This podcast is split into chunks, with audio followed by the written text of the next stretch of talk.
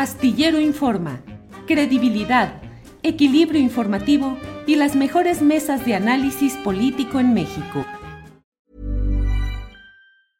I'm Sandra, and I'm just the professional your small business was looking for. But you didn't hire me because you didn't use LinkedIn jobs. LinkedIn has professionals you can't find anywhere else, including those who aren't actively looking for a new job but might be open to the perfect role, like me. In a given month, over 70% of LinkedIn users don't visit other leading job sites. So if you're not looking on LinkedIn, you'll miss out on great candidates like Sandra. Start hiring professionals like a professional. Post your free job on linkedin.com/people today. Hey, it's Ryan Reynolds and I'm here with Keith, co-star of my upcoming film If, only in theaters May 17th. Do you want to tell people the big news?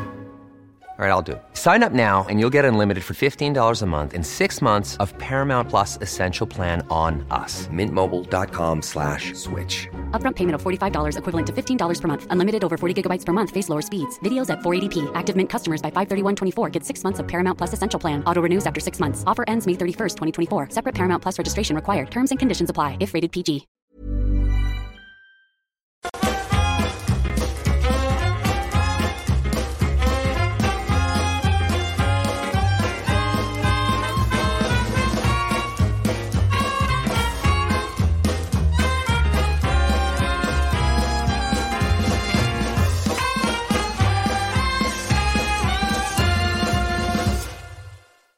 La una de la tarde, la una de la tarde en punto, y ya estamos aquí en Astillero Informa. Gracias por acompañarnos en este miércoles 28 de junio de 2023. Como siempre, agradecemos mucho el que nos acompañe en esta transmisión, en la cual tendremos, como siempre, información, análisis, debate, lo sustancial, lo más importante del acontecer político, electoral, social, de todo lo que pasa en este nuestro México que tanta movilidad social política tiene en estos momentos. Gracias por acompañarnos, gracias a todos quienes van llegando desde varias partes del país, del extranjero, reportándose, saludando. Siempre leemos sus comentarios de todo lo que aquí viene.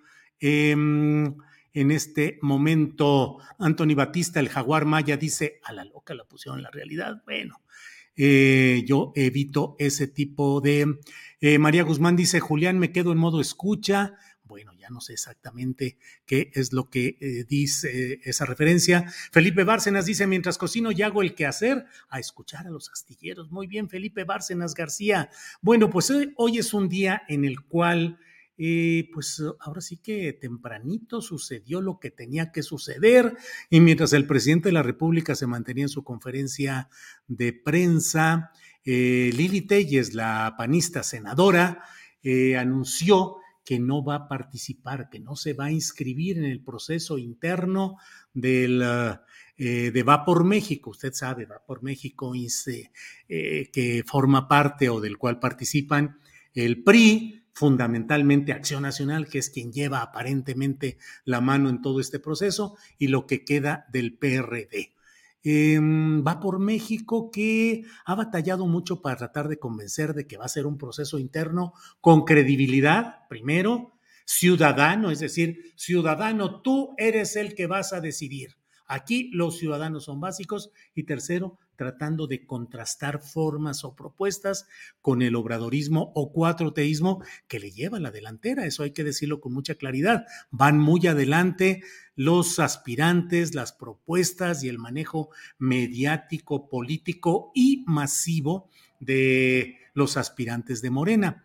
Entonces, ha batallado mucho. Un punto de inflexión así concreto fue el momento en el cual renunciaron cinco de los once miembros de un comité electoral ciudadano que se pretendía formar para que le diera validez, para que diera eh, credibilidad, sensación de autenticidad a ese proceso de Va por México. Renunciaron cinco de ellos. Aquí platicamos en dos ocasiones con Sergio Aguayo, académico, profesor investigador del Colegio de México, un hombre con una voz permanente en la política, la academia, el análisis, y bueno, que nos dijo los problemas que habían encontrado en esa confección de un presunto comité electoral ciudadano y el hecho de que no se cumplían los propósitos y que entraban los partidos a una fase de retomar el control. Cinco de once renunciaron. Ahí fue el primer golpe que se dio, el primer momento en el cual se vieron escisiones, imprecisiones y luego se produjo el momento en el cual anunciaron formalmente la disolución de ese comité electoral ciudadano, aunque algunos de ellos, ya veremos cuáles, ya se apuntó la señora María Elena Morera, que dice que es representante de la sociedad civil, varios de ellos regresarán a insertarse en el esquema que ya definieron los partidos para aparentar esto que hoy Lili Telles ha puesto de verdad en la lona. No hay que decir más de lo que ella ya les dijo. Pero bueno, vayamos adelante y mire, está con nosotros mi compañera Adriana Buentello, a quien saludo con gusto. Adriana, buenas tardes. ¿Cómo estás, Julio? Muy buenas tardes, perdón el atorón. no podía prender la cámara, pero aquí estamos con mucho gusto, Julio. Así es, Adriana. Adriana, ¿cómo vas viendo la evolución de los temas políticos de este día? Porque hoy se puso calientito desde temprano. Pues interesante, Julio, porque ayer en la tarde-noche, después de eh, pues esta, esta carta en la que se disolvió este Consejo Electoral Ciudadano, empezaron a haber una especie de confusiones, no sé, en esta madeja de membretes eh, multicolor. Fue un poco confuso de pronto el, eh, pues las explicaciones que querían dar unos y otros, ¿no? Por un lado el Frente Cívico Ciudadano, pero también apareció Claudio X González, que hay que recordar que este personaje, pues es quien ha estado liderando pues muchos de estos esfuerzos ciudadanos y eh, fíjate lo que pone ayer eh, citando justamente una de estas cartas, pues aquí quiere, según con esto ya eh, se aclaran las confusiones, dice que el Consejo Electoral Ciudadano a que se refiere la nota, ahí citaba Animal Político sobre la carta donde justamente se, se, señala que se disuelve este consejo, pues que fue creado hace tiempo por el Frente Cívico Nacional y que en segundo término el Comité Organizador y el Observatorio Ciudadano del Frente Amplio por México están siendo conformados y se anunciarán en breve y parece que eso es lo que están buscando reafirmar, pero pues no sé, el, el tema es que parece que la, la confusión pues obligó en este caso a Lili Telles, Julio, a declinar o a renunciar a esta aspiración, se baja en la contienda. Eh, vamos a escuchar qué fue lo que dijo en este video Lili Telles. Y en el mejor ánimo de robustecer al candidato ganador ante los ataques del régimen, puse a consideración de todos 50 preguntas sobre la legalidad, la transparencia y la certeza del proceso. En este lapso, el Consejo Electoral Ciudadano se disolvió y se generaron diversas confusiones sobre los detalles del método. Inexplicablemente, no hubo respuesta. Mi posición ha sido muy clara. El método, así como se ha planteado, no garantiza que existan plenas condiciones de equidad entre los aspirantes. No existen reglas claras sobre el origen y destino del dinero, por lo que no podremos saber qué intereses están detrás de cada aspirante. El resultado no dependerá de tu voto, sino de factores de decisión que hoy, a una semana del inicio del proceso, todavía se desconocen. A dos meses de definir al ganador, no hay árbitro, lineamientos técnicos ni procedimientos delimitados. Ante estas circunstancias, ya he decidido que no participaré en ese proceso. No podemos combatir la ilegalidad violando la ley. No podemos oponernos al clientelismo gubernamental echando mano del clientelismo partidista o corporativo. Y no vamos a contener a la nueva oligarquía morenista de la mano de los oligarcas del viejo régimen. Por congruencia y sentido ético, no me inscribiré en la contienda convocada. Deseo la mejor de las suertes y éxito a quienes decidan participar bajo estas condiciones. Hago votos para que mantengan siempre su independencia frente a cualquier interés o presión. Éxito para ustedes, Xochil, Santiago, Beatriz, Claudia, Enrique, y para todos los que se sumen a ese proceso. Adriana, Pues la verdad es que de repente yo extrañé el tono original, el de la norteña chapa. Oigan, mi hijo, eso. Justo están pues, preguntando eso acá. Pues sí, pues ¿qué pasa con todo esto? Que están haciendo las cosas mal, bola de arrastrados, pues ¿qué creen? No, ya no hubo ese tono falso, impostado, de que, pues, ¿qué les pasa? Y ahora vimos como una especie de Monreal 2, suavecita, litúrgica, monacal, ella tranquila señalando las cosas con un tonito más sabroso, así de, como, como Ricardo Monreal, así como Monreal se pone de que no traicionaré mis principios, seguiré adelante, soy fundador de este movimiento. Así está ahora eh, Lili Telles Monreal, dos, por una parte, y por otra, mira, con todo lo que dice ella, ya no debería de haber mucha discusión del otro flanco. Nomás retomando las partes que a ella ha dicho, es suficiente para entender que eso efectivamente es una faramaya. ¿Qué es lo que va a pasar? ¿Qué telón de fondo debería de tener esta declaración de Lili Telles? Xochitl Gálvez, con la cargada mediática a su favor de muchos opinantes y medios que la encuentran el fenómeno deslumbrante que va a ser la kriptonita del obradorismo, o Santiago Krill, que sería el beneficiario del corporativismo partidista o corporativo. Ya lo veremos, pero por lo pronto se bajó del camión Lili Telles y no solo se bajó del camión, lo apedreó y le rompió todas las ventanas, Adriana. Oye, es que hasta el final también que dice así de éxito, pues si ustedes se quieren inscribir, ¿no? O sea, pero tiene una teatralidad, eh, me parece muy importante en la oratoria eh, que presenta en este video alguien como Lili Telles, que la gente se da cuenta. Aquí Karina Hernández nos dice, dónde quedó el acento norteño? Porque pues todo esto también es parte de una actuación y un circo político, ¿no? Que queda muy claro. Además, en este caso, por un lado, Lili Telles no tenía quizá toda esa fuerza, eh, como ella menciona, clientelar eh, partidista que tienen pues otros otros personajes, eh, quizá por ese lado también las lleva de perder, pero también su postura pues ultraderechista, quizá para este proceso del 24, pues no le venía muy bien a esta, a esta clase y están buscando impulsar pues personajes que tengan quizá una narrativa más cercana, como además también lo menciona, lo platicábamos ayer que también mencionas en tu columna,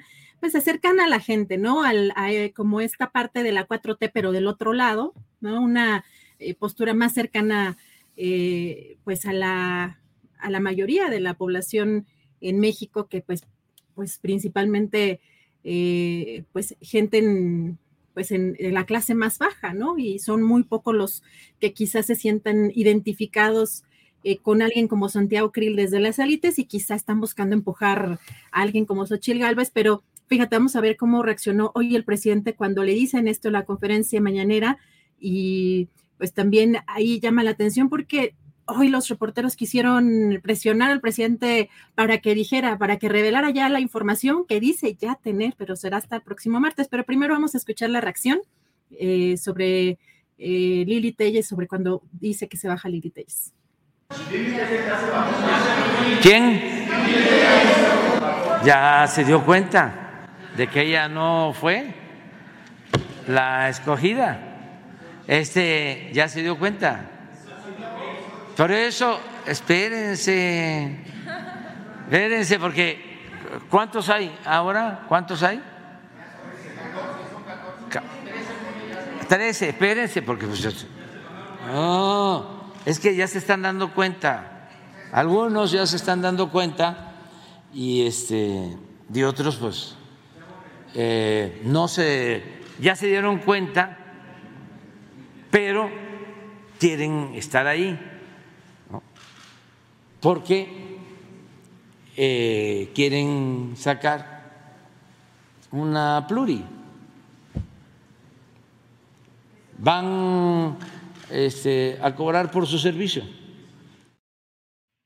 Adriana, vamos a postularnos para algo, vamos a decir que nosotros somos la salvación de México, que tenemos las soluciones. Agarramos un tonito, ya sea del norte o del sur, o a ver qué, y nos aventamos al tiro y salen los premios de compensación. Pues ese es el punto. La, catafixia. Sí, sí, sí, le tiran, hombre, yo quiero ser, y luego ya, pues sí, yo lo buscaba, pero saben de que hubo uno mejor que yo, y bueno, voy a ser candidato a diputado plurinominal o a senador plurinominal. Tiene otro nombre técnico, pero eso es finalmente, eh, pues claro, los arreglos y los repartos se meten muchos de la política. ¿Cuántos de esos que están ahí supuestamente tirándole a la luna desde Va por México tienen verdadera posibilidad? Lo que quieren es una diputación, una senaduría o algo por el estilo. Pero bueno, Adriana para secretaria de Gobernación, dice Laura Santiago López, ya ves. Ah, ya empezamos, ya empezamos, no digas que no. imagínate, qué, qué tremendos cargos, qué responsabilidad. Y híjole, eh, le toca fuerte también, es la última etapa a la, eh, a la nueva secretaria de Gobernación, pero sí eh, se necesita también mucho margen de maniobra y lo que hemos visto es un machismo y una misoginia bestial en las redes sociales hacia, eh, hacia Luis María Alcalde, pero también hacia Andrea Chávez y hacia otros personajes. Y yo creo que pues sí es una responsabilidad sumamente importante. Así que mis respetos para las mujeres que están ocupando esa posición. Pero Julio, vamos a, platicar un poco también de lo que te comentaba, que les estuvieron presionando al presidente porque eh, cómo lanza eh, estos, estos comentarios donde dice, ya sé quiénes, ya sé cómo se arreglaron allá arriba. Y no suelta todavía prenda, pero bueno, la próxima semana se asegura también de que pase este fin de semana el evento, la celebración el sábado en el Zócalo, y dijo que hay entre lunes y martes va, va a dar la información. Vamos a escuchar. Entonces ya crearon una nueva asociación que ahora se llama Todos en contra de México o algo así. Todos a robarle a México. Pues ya deciden quién va a ser el que los va a representar y van a echar a andar, ya la van a empezar a echar a andar una campaña mediática para encumbrar al candidato de la oligarquía, al candidato de los potentados. Tienen inscritos creo que como a 15 uno, ya sé, yo ya hasta se los puedo decir, nada más que espérense. No, no, no, no, no, no, porque ya hicieron, ya hicieron el acuerdo.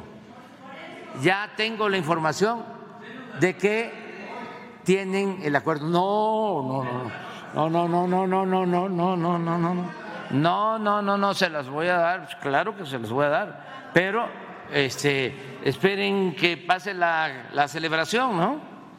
Nuestra no, sí, sí. No, no, no, no, no, no, no, no. no. Señor este, pero ya, ya les puedo decir, ¿eh? O sea, ya les puedo decir, porque ya tengo la información eh, de cómo se reunieron, se pusieron de acuerdo, ¿no? El lunes o martes no, la verdad es que el presidente de la República se la pasa campechano, bueno, no campechano, tabasqueño, chiapaneco, ahí en estas ruedas de prensa. Mucha gente dice eh, que van a extrañar a López Obrador.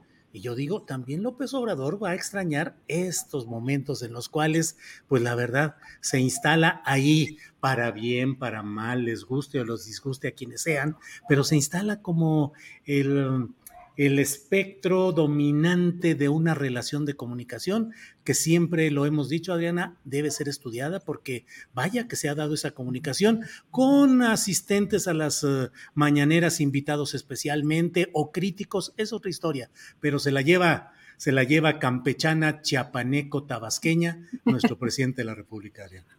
Pero más aún lo que dijo también eh, me parece que no lo vamos a ver en muchos medios, por supuesto, pero el presidente hoy dijo que tiene información respecto a que ya hay una colecta de dinero incluso para, o sea, echar en una campaña eh, sobre todo este proceso, pero eh, incluso menciona un acuerdo eh, conjunto del Reforma. Vamos a escuchar.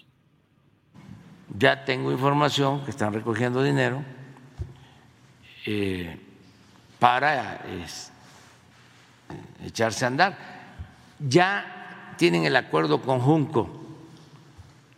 O sea, aquí lo informo, ¿eh? en el Reforma. Ya está el acuerdo, Junco está apoyando, ya. Este, y a quien voy a dar a conocer, que va a ser representante, hombre o mujer, este, eh, ya tiene este, también la bendición, porque es lo mismo, es que es, Salinas, eh, es un grupo de los llamados hombres de negocios, tienen como representantes sus operadores Claudia X González, hijo, como lo fue Claudia X González, papá. Sí, este, porque parece monarquías, ¿no? Hasta se heredan este, los papeles, los, los cargos. Bueno, pues ahí está ese señalamiento duro contra reforma y dice el presidente, arriba se ponen de acuerdo eh, Salinas, de Gortari, Carlos, nomás le faltó agregar eso porque son tres nombres distintos y una sola realidad verdadera. Salinas, de Gortari, Carlos. Así andan, Adriana. Pues muy interesante, la verdad, cómo el presidente pone agenda en este tipo de cosas, pero también vemos Julio, ya reacciones, vemos reacciones eh, eh, a esta, eh, pues al hecho de que Lili Telle se baja de esta contienda y pues una de las que me llamó la atención, por un lado es Felipe Calderón, el expresidente, donde lamenta esta decisión y pues también señala que muchas de estas observaciones que hace Lili Telle son serias y que deben de atenderse. Eh, dice aquí, los organizadores deben abocarse a ello de inmediato. Insisto, una afiliación simultánea y vigilada permitiría un padrón interno de todos los partidos fortalecido con ciudadanos que haría posible primarias con toda legalidad. Y en el caso de Marco Cortés, el líder nacional del Partido Acción Nacional, bueno, lo mismo lamenta esta decisión, reconoce su participación, eh, dijo que generó revuelo positivo en la opinión pública, eh, dice que está seguro que en este gran proyecto hay lugar para quienes realmente quieren corregir el rumbo de México y que seguirá aportando todo para lograrlo, pero fíjate que este tweet lo cita Felipe Calderón y menciona, dice, mejor precisen y resuelvan las dudas eh, que razonable y respetuosamente ella ha expresado sobre el proceso. Y hay algo no, no lo entendí, bueno, a lo mejor este, pues no sé si nos, en Mijo lo que está en juego, no sé qué, crees que... Se refiere a H2O, el H2O que es el agua y que ayuda mucho para ciertos razonamientos en ah. ciertas circunstancias. Digo, yo me imagino que quiere decir es mi H2O, o sea, el agua, que ya ves que luego a veces en los amaneceres necesita uno mucho el H2O. Así andamos, Adriana es en mi H, bueno, sí está un poco extraño, un poco extraña la situación, pero bueno, regresamos en un ratito más, Julio, con más información ya tenemos lista la entrevista.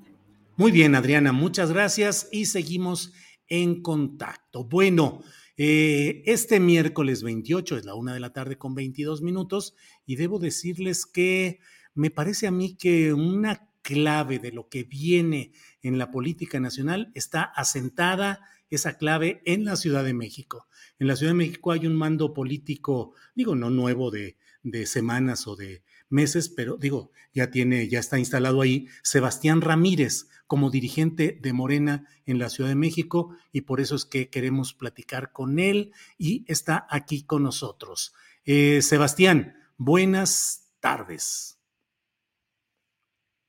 Tu micrófono, Sebastián. Disculpa. Hola, buenas tardes, ah. Julio. ¿Cómo están? Muchas gracias. Igual, Sebastián. Sebastián, ¿qué puntos rojos críticos han detectado de Morena en los cuales deben centrarse para buscar revertir la situación electoral de 2021 que implicó la pérdida de más de la mitad de las alcaldías en la Ciudad de México? Es decir, mm, te quiero invitar a que reflexionemos o a que nos digas cuál es la estrategia, qué es lo que están haciendo. Ya escuché el anuncio de Mario Delgado sobre una credencialización, pero ¿qué hay más allá de eso? ¿Cómo piensan recuperar esos espacios en la Ciudad de México, Sebastián? Pues mira, Julio, eh, nosotros hicimos un análisis eh, pues a fondo, porque los resultados del 2021 fueron eh, pues muy negativos, como todos lo sabemos, y, uno no puede estar en la autocomplacencia nunca, ¿no? Eh, el presidente va bien, la jefa de gobierno ha tenido una alta aprobación, pues hay que saber pues, qué le pasó al partido. Nosotros hemos identificado dos elementos clave. El primero tiene que ver con la unidad. Eh, creo que en 2021 no se hicieron los esfuerzos suficientes para que pues eh, nuestro movimiento es muy plural y muy diverso.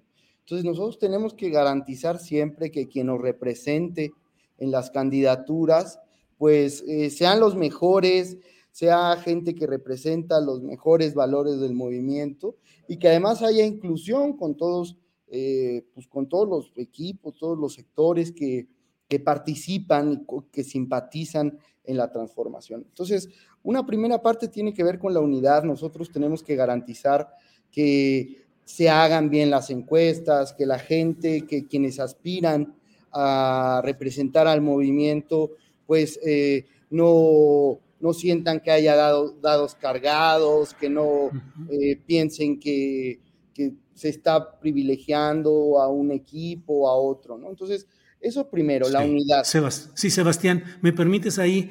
Em, un punto de quiebre fue la alcaldía Cuauhtémoc con Ricardo Monreal, que fue acusado de algunas cosas, y te pregunto, en ese ánimo autocrítico, ¿fue un error postular a Dolores Padierna para alcaldesa de Cuauhtémoc, en lugar de darle su lugar a la corriente de Ricardo Monreal, lo cual habría propiciado la llegada de Sandra Cuevas?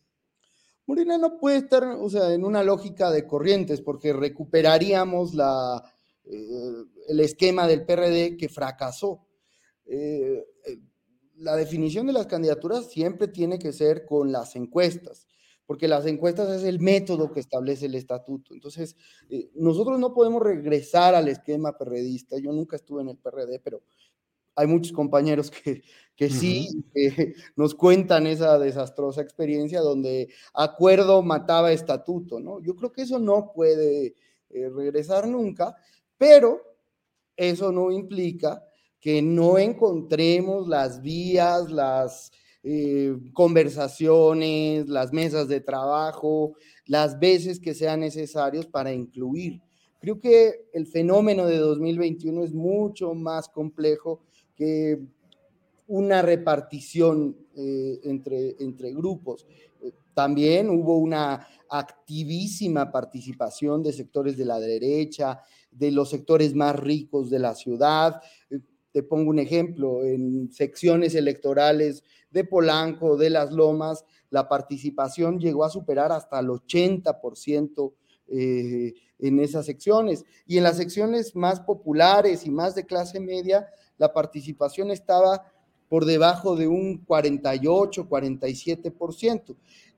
ese fenómeno va más allá de arreglos populares y sí puede tener que ver el que nuestras candidatas, nuestros candidatos, pues sean gente que entusiasme a la gente, que, que los hagan salir.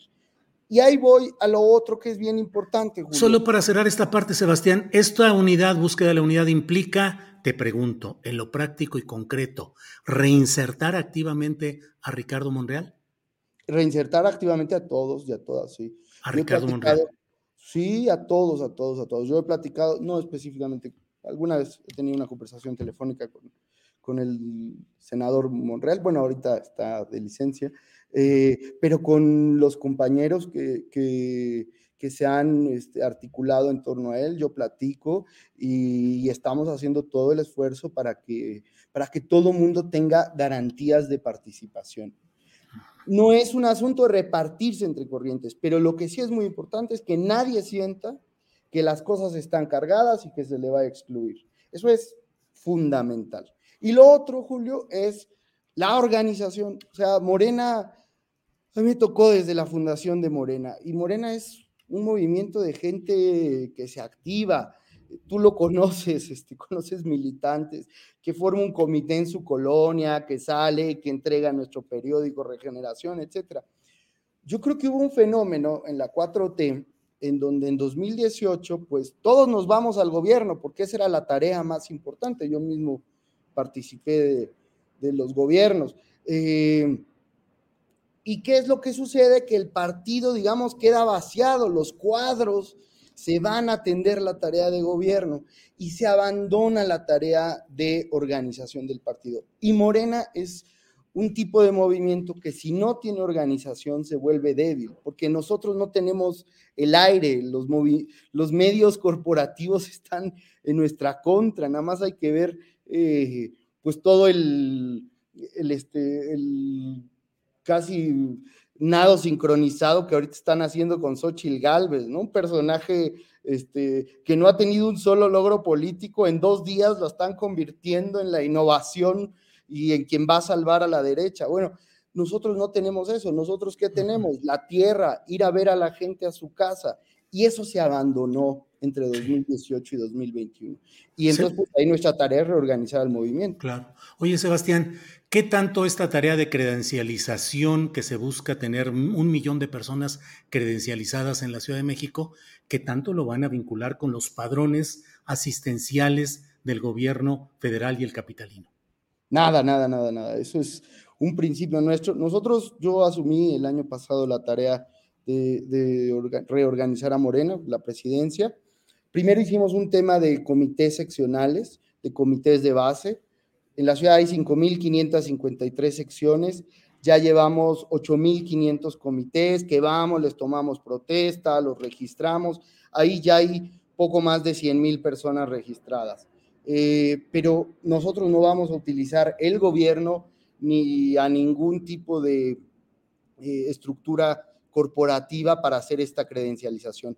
¿Quién nos va a ayudar? Pues nuestra propia estructura partidista, le vamos a invitar a los diputados y diputadas locales, a concejales, a consejeros estatales, a los dirigentes sociales que participan del movimiento, a que se metan a esto de la credencialización pero totalmente distanciado del gobierno. ¿Cuál es el presupuesto anual que tiene el Comité de Morena en la Ciudad de México? Tenemos poco más de 120 millones de pesos al año. Nuestra principal eh, inversión se va en destinarlo a eh, compañeras y compañeros que ayudan como brigadistas visitando a la gente eh, casa por casa ¿Como cuántos brigadistas así tienen? Como mil. Como mil. Eso es parte de lo que no se tenía entre, entre 2018 y 2021. Entonces, pues nosotros a eso lo destinamos, a estar visitando a la gente casa por casa, a producir un periódico y estar haciendo ese trabajo de concientización. Mil activistas de a 10 mil pesos mensuales serían 100 millones más o menos, ¿no? Lo que gastarían. Eso es fundamentalmente la prerrogativa. Sebastián, eh, tienen un cuarto de organización electoral. ¿Quiénes son los estrategas? ¿Cuál es lo que están definiendo? Tenemos, bueno, eh, a ver, nosotros como, como nos organizamos es, eh, pues tenemos el comité estatal y tenemos, digamos, diferentes espacios de, de diálogo y de interlocución. La próxima semana, yo creo, en dos semanas, vamos a anunciar un consejo que nos ayuda políticamente, en donde hay varios compañeras y compañeros diputados, dirigentes con mucha experiencia. Este, si quieres, damos, danos unos días para ya poderlo anunciar. Eh, pero sí, a mí me toca estar en permanente comunicación y es parte de la labor del partido, creo, con nuestros alcaldes, con las coordinadoras de nuestro grupo parlamentario en el Congreso, con nuestros concejales que se han vuelto un nuevo actor político de la, de la Ciudad de México. Y ahí es donde estamos permanentemente. Y tenemos un consejo estatal, que en el caso de la ciudad lo preside Francisco Chiguil, el alcalde de Gustavo Amadero, que lo estamos reuniendo trimestralmente y ahí es donde están pues, todos los principales dirigentes de la ciudad, es donde vamos consensando las decisiones, las acciones. Y creo que también una cosa positiva es eh, pues que Mario Delgado, el presidente a nivel nacional, entiende la prioridad que tiene la Ciudad de México y está mucho más involucrado. De hecho, acabamos de hacer en marzo una, una gira en los 33 distritos para tomarle protesta a los miembros de los comités seccionales, vimos a más de 80 mil personas y creo que también el involucramiento, el mayor involucramiento de Mario en las tareas del partido en la ciudad ha ayudado mucho. Aquí nos precisan varios y lo agradecemos. Eh, Marco Antonio Cruz nos dice, mil activistas con un salario de 10 mil son 10 eh, millones. ¿A poco gastan esa cantidad al mes? O sea, serían 10 millones ah, al mes. Perdón. Ganan un poco menos este, los compañeros y las compañeras, pero sí, más o menos eso es lo que gasta Morena al mes, es su prerrogativa, es transparente, es lo que le otorga la ley. Sí, eh, ahora, Marco Antonio, se necesita una autocrítica muy profunda, porque si no se dan casos como la derrota de Pablo Gómez en Coyoacán frente a un personaje tan peculiar como Gabriel Cuadri, la victoria amplia de Margarita Zavala en una zona que no es propicia para Morena, pero finalmente con una alta votación, la irrupción del caso de Sandra Cuevas y otras, otras alcaldías que se han dado ahí. Pero, ¿qué tan profunda es la autocrítica, Sebastián? No, es profunda. Eh, nosotros tenemos, yo, tenemos una responsabilidad histórica. Eh, la Ciudad de México es la vanguardia de los derechos, de las libertades, de la lucha por la democracia. Y el partido no puede ser eh, pues indolente frente al proceso de transformación. Entonces, Creo que sí hemos hecho la autocrítica en el sentido de que tenemos que elegir a las mejores y los mejores candidatos, que nadie se puede quedar afuera, que, que también hay que ser exigentes con nuestros, con nuestros gobiernos, en las alcaldías, con nuestros legisladores. Nosotros estamos haciendo también un trabajo de, de acercar a sectores sociales que, con los que perdimos diálogo y que naturalmente tienen una afinidad por el movimiento. Sectores como transportistas, movimientos sociales, organizaciones sociales, eh, feministas, ambientalistas, etcétera. Creo que el partido tiene que ser el instrumento, el vaso comunicante que facilite el diálogo con esos sectores. Creo que, siendo autocrítico, pues que, que, fuimos soberbios, ¿no? Eh, el arrastre del presidente es gigante pero el partido y la organización nunca puede dejar de hacer su trabajo y lo dejamos de hacer en, el primer trienio. Sebastián, en la política mexicana, eh, los responsables políticos de los partidos en el poder son quienes están en el gobierno. Los gobernantes tienen una responsabilidad administrativa, pero también la responsabilidad moral y decisoria de llevar a buen puerto las decisiones de su partido. En ese afán de autocrítica, ¿quién tuvo la responsabilidad de las derrotas electorales de 2021? ¿La gobernante Claudia Sheinbaum? Yo creo que fundamentalmente es el partido quien tenía ¿Quién lo presidía? Eh, acuérdate que los primeros tres años fueron desastrosos. Bueno, si pregunto porque entonces, si ni siquiera nos acordamos de quién es, ¿cómo lo vamos a, responsabilizar? Yo, yo te recuerdo que hubo todo un pleito y toda una desorganización a nivel nacional eh, entre Yale y todo ese. No, en, en, la Ciudad de México. En la, en la, Ciudad de México hay un compañero que se llama Héctor García Nieto. ¿Y él fue el eh, responsable de elegir las candidaturas y de la estrategia política y las grandes decisiones? Yo creo que no solo él, porque hay el, el movimiento no es una persona, ¿no? Eh, a nivel nacional, Morena se había desorganizado, a nivel estatal Morena se había desorganizado eh, y creo que sí, que son los, pues digamos, somos los dirigentes, los responsables fundamentales de, las malas, eh, de los malos resultados electorales. Ojo, también hay que decir, Julio, en 2021 vivimos una campaña aquí en la ciudad de mentiras, de asustar a la gente, de decirle a la gente que era la posiblemente la próxima vez, la última vez que iban a votar, porque estábamos instalando el comunismo y el chavismo, toda la guerra sucia que hubo con la pandemia, toda la guerra sucia que hubo en torno a la línea 12. O sea, nosotros somos autocríticos, pero también no hay que perder de vista.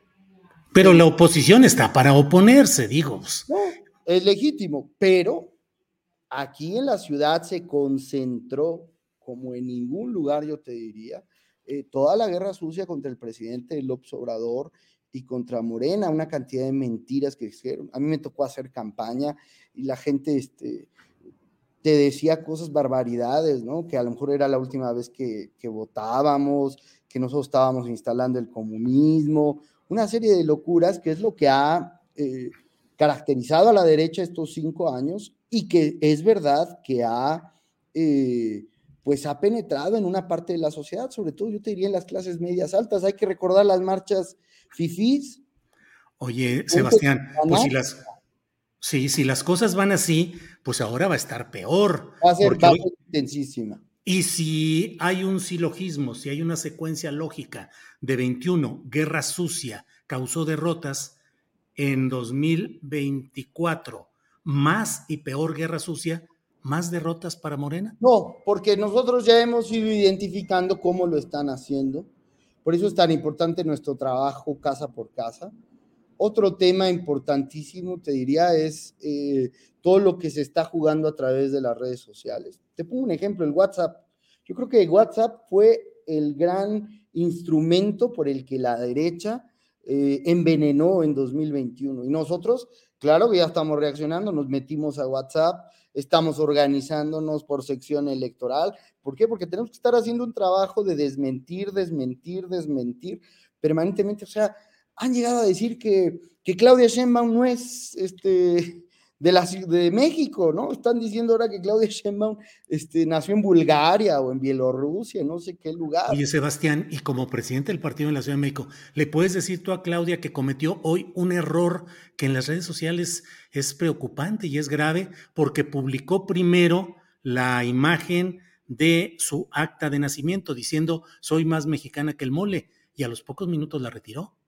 Ah, no, no, no, no he visto el, el tweet, pero te puedo decir, conociendo a Claudia Sheinbaum, que es más mexicana que el mole, pero es toda una campaña, ¿no? Que es como lo que ya se vio, por ejemplo, en el trompismo en Estados Unidos, que era lo que decían en su tiempo la derecha, que Obama no era estadounidense, porque tenía el segundo nombre este de Hussein. Entonces, son eh, una serie de axiomas que la derecha en todo el mundo repite, repite, repite, repite, y pues nosotros tenemos que defender. O sea, no solo es quejarnos, tenemos que salir, desmentir, orientar a la gente. O sea, bueno, eh, ha llegado, lo que han dicho del presidente López Obrador, que si este, que si este, una vez vi alguna publicación que si la, su, ex, su primera esposa eh, la señora Beltrán, este, que por ser apellida, por apellidarse Beltrán, entonces ya era familiar de Beltrán Leiva, alguna vez me tocó ver, o sea, son una serie de cosas este, desquiciadas las que lanza la derecha.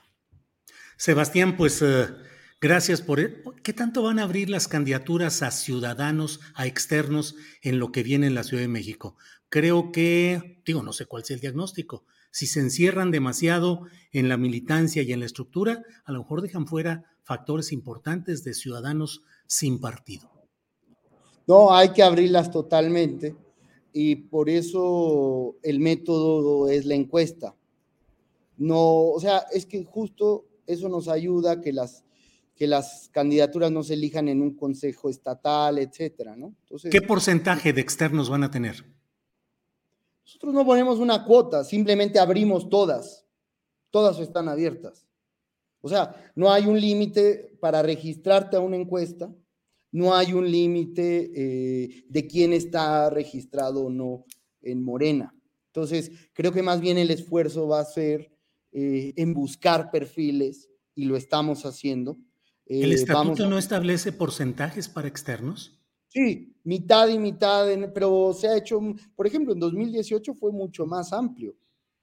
Este, en 2018 la mayor parte de nuestros candidatos, yo creo, no necesariamente tenían una afiliación partidista. Yo lo que creo es que nosotros tenemos que buscar a los mejores. Militen, que creo que sí es lo fundamental, la honestidad, porque puede ser alguien muy conocido, pero pues por malas prácticas, ¿no? Eh, y lo siguiente, que tenga reconocimiento social. O sea, pues un candidato o una candidata alcaldesa, alcalde, eh, a lo mejor hay compañeros del movimiento que han sido, que lo han construido, que son militantes, pero hay una persona que es de la sociedad, este, de la cultura, de la academia, etcétera, y nos puede representar mucho mejor. Eso estamos buscando. Muy bien. Bueno, pues estamos atentos a lo que vaya sucediendo. Sebastián, te agradezco esta oportunidad de una plática concertada con ánimo informativo, de explicar cuáles son los razonamientos y cómo está funcionando eh, la lógica política de Morena en la Ciudad de México. Gracias, Sebastián. Te agradezco mucho, Julio, y un saludo a todo tu auditorio, porque además este, es muy visto este espacio, así que nos permite llegar a mucha gente. Un abrazo. Qué bueno, Sebastián, gracias. Hasta luego. Es la una de la tarde con 44 minutos. Eh, reitero lo que, lo que acabo de decir. Esta entrevista fue con un ánimo informativo, analizar y que nos dijeran qué es lo que se está haciendo, cómo se está planteando la estrategia del Partido Morena en la Ciudad de México. Eh, porque luego hay quienes aquí me exigen que sea confrontacional y que me vaya encima en algunos temas. Vamos informando de lo que está sucediendo y ya iremos viendo algún otro tipo de cosas. Bueno, eh, vamos de inmediato con mi compañera Adriana Buentello a ver cómo se ha comportado el mundo en este rato en el cual no, pues, no ¿cómo crees que se va a comportar el mundo? Diego, pues por favor. Mal, ¿cómo es posible? ¿Qué va a triunfar? ¿Qué triunfa en la vida? ¿El bien o el mal, Adriana? Es que fíjate que el problema es que veamos las cosas en blanco y negro, ¿no? Porque siempre te meten en una bolsa y tenemos siempre nuestros demonios eh, también como seres humanos. Somos muy complejos, pero eh, sí es importante también ver cómo nos mueven las ambiciones, la parte como la parte más negativa, cómo nos va jalando, ¿no? Y eh, aquí es algo, independientemente de que le podamos criticar al presidente López Obrador algunas cosas, creo que hace o pone acento en todo lo que tiene que ver con los valores y dejando un poco de lado todo lo que es lo material. Hoy, por ejemplo, estaba hablando eh, de los cárteles y de, eh, sobre todo en este llamado que hacen las madres buscadoras y que es algo que no tendrían que estar haciendo, que es algo que el Estado, no necesariamente el gobierno, el presidente, hablando como Estado, como instituciones, tendría que estar garantizando la seguridad de todas las personas y las madres no tendrían por qué estar saliendo a buscar a sus hijos, pero en estas condiciones, Julio, que pues, lamentablemente, pues hasta ellas ya son víctimas de, de toda esta circunstancia en la búsqueda de sus seres queridos.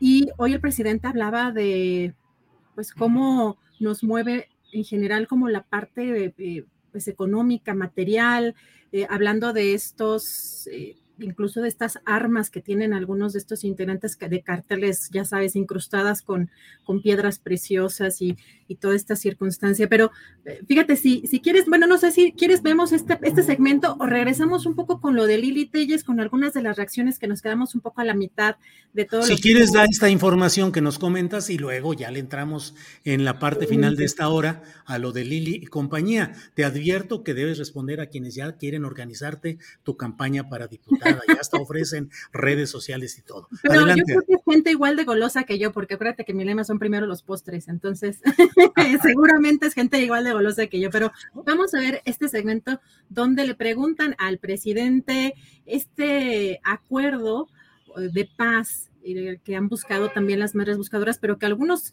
eh, cárteles parece que ya buscaron también responder. Vamos a escuchar. Pues que ellos tomen la iniciativa y que se abandonen la actividad ilícita y que no sigan dañando, pero nosotros no tenemos contemplado un acuerdo. ¿Y qué opina de, este mensaje de las madres buscadoras que dicen que es parte de... Es muy bueno. Pero dice que ellas que es parte de la... signifique llamar a la paz y a que no haya violencia, tenemos que apoyarlo. Qué bueno que hay esa actitud de las madres de los desaparecidos y también que escuchen los que se dedican a la delincuencia, nada más que nosotros no podemos garantizar de que no se va a actuar en contra de los que violan la ley. Eso no lo podemos hacer. No puede haber impunidad. Es decir, no, no habría un trato directo, ni mucho menos buscar un cambio en el Congreso. No, lo que este, deben ellos de tomar en cuenta es que ese no es el camino, que no este, eh, eh, hagan daño, que se dediquen a otras actividades, que piensen en sus hijos, que piensen en sus padres, en sus familiares que hay muchas formas de ser feliz. Este, en el caso de los jóvenes, nada de ese eh, machismo, ¿no? De que yo soy muy eh, atrevido y tengo mucho poder y se mantendrá esta visión de abrazos no balazos. Yo domino hasta mostrar una ametralladora, ¿no? Con este, fragmentos de, de metales preciosos, de diamante,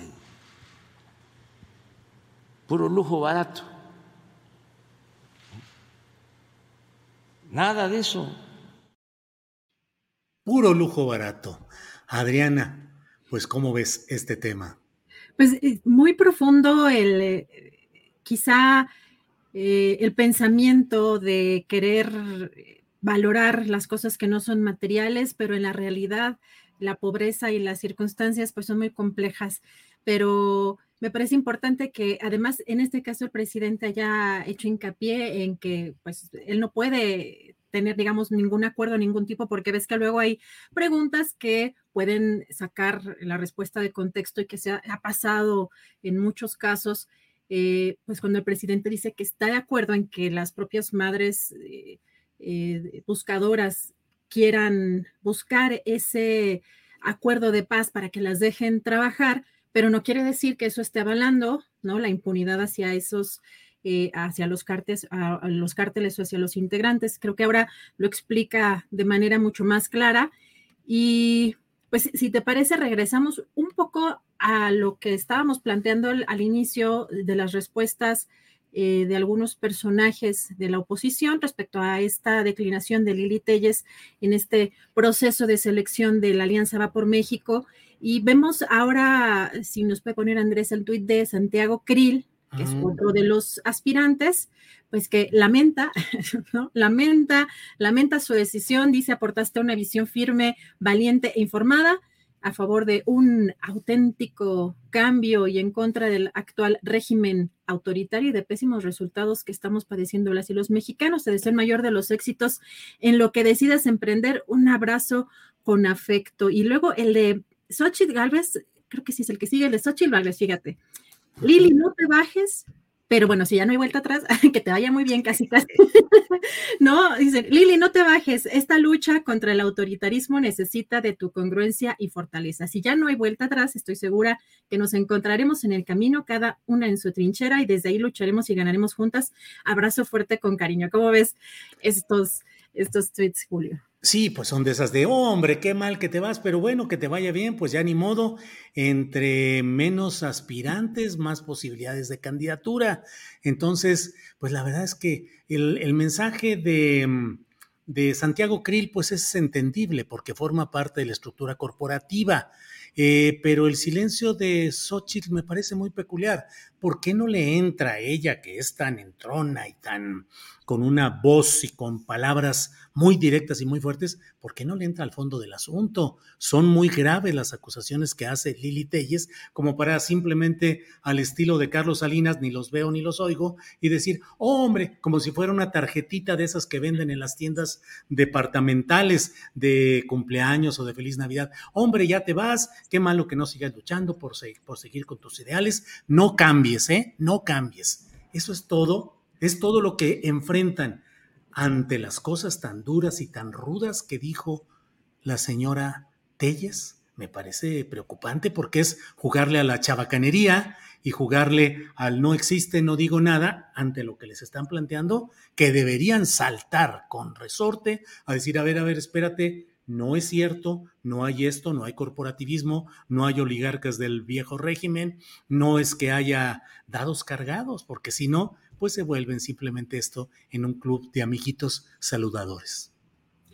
Y Julio, pues también eh, Vicente Fox, quien también eh, estaba, pues, eh, primero apoyando a Lilites, pero también salió en apoyo de Xochitl Galvez. También manda aquí este mensaje en las redes sociales. Lili, no sabes cuánto lo siento, te vamos a extrañar mi mejor deseo que encuentres un camino mejor. México, en México te seguirá necesitando. Pero pues muchas reacciones en torno a, esta decisión de Lili Telles, que como menciona este programa, el título de este programa, desnuda este proceso, Lili Telles con todo lo que menciona en este video. Y pues cambiando Pero fíjate, Adriana, espera, dame chance nomás de decir esto. Sí, fíjate cómo em, dice Vicente Fox, ojalá y encuentres otro camino. Y estamos en la bolsa de valores electorales actualmente, con esas apuestas a las acciones que suben, las que bajan, las que se quedan a medio camino, las que parece que van a la quiebra, las que van al alza. Es, eso les llaman inversiones a futuro. Y ya hay quienes están desde el flanco de Lili Telles especulando en el rollo de que, hombre, pues ella clarito dijo que ella va a seguir luchando en donde pueda hacerlo y eso podría ser movimiento ciudadano. No más sería que ahora haya otro brinco, ahora a movimiento ciudadano. Así lo están manejando en la bolsa de especulaciones y valores electorales de este momento político, Adriana. Fíjate que aunque los gobernadores que tiene Movimiento Ciudadano son bastante conservadores, en algunos casos autoritarios y han impulsado reformas antiderechos o iniciativas antiderechos, no estoy segura que quisieran dar un vuelco a la ultraderecha tan, tan, pues tan rudo, pero quién sabe.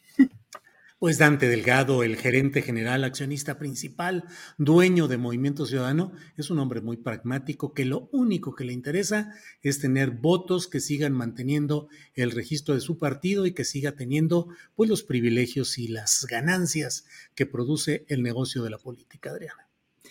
Así es, vamos a ver, en estos días se está moviendo todo con, eh, no sé, no sé si te pasa, pero es tanta información que dices, ay, ¿de dónde? A ver, espérame, eh, más, más despacio. Sí, sí, sí, claro, claro. Bueno, fíjate, Julio, que hace poquito, hace unos minutos, bueno, acaba de dar a conocer el Tribunal Electoral del Poder Judicial de la Federación, que pues ya batearon a, a Jacob Polewski, eh, había que había metido un recurso contra la exclusión como corcholata, ¿no? Como esta aspirante a esta coordinación eh, de los comités en defensa de la cuarta transformación.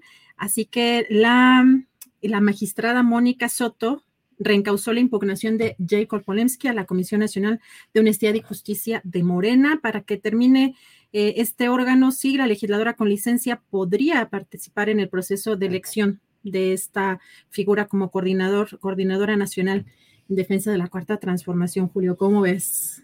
Pues sí, pero como lo he dicho, pues es que Jedkol Polemski debería estar ante una agencia del Ministerio Público porque su propio partido Morena, bajo la presidencia de Alfonso Ramírez Cuellar, presentó denuncias en el ámbito administrativo y penal por el mal manejo de 400, más de 400 millones de pesos en muy enredadas y turbias compras inmobiliarias de equipo de cómputo y de otro tipo de adquisiciones. Eso lo presentó Morena la dirigencia de Morena y no ha caminado. La hicieron luego candidata a diputada federal, es diputada federal y ahora dice que quiere ser candidata a la presidencia de la República. Pues primero que sea candidata a ir ante una agencia del Ministerio Público, creo yo, Adrián.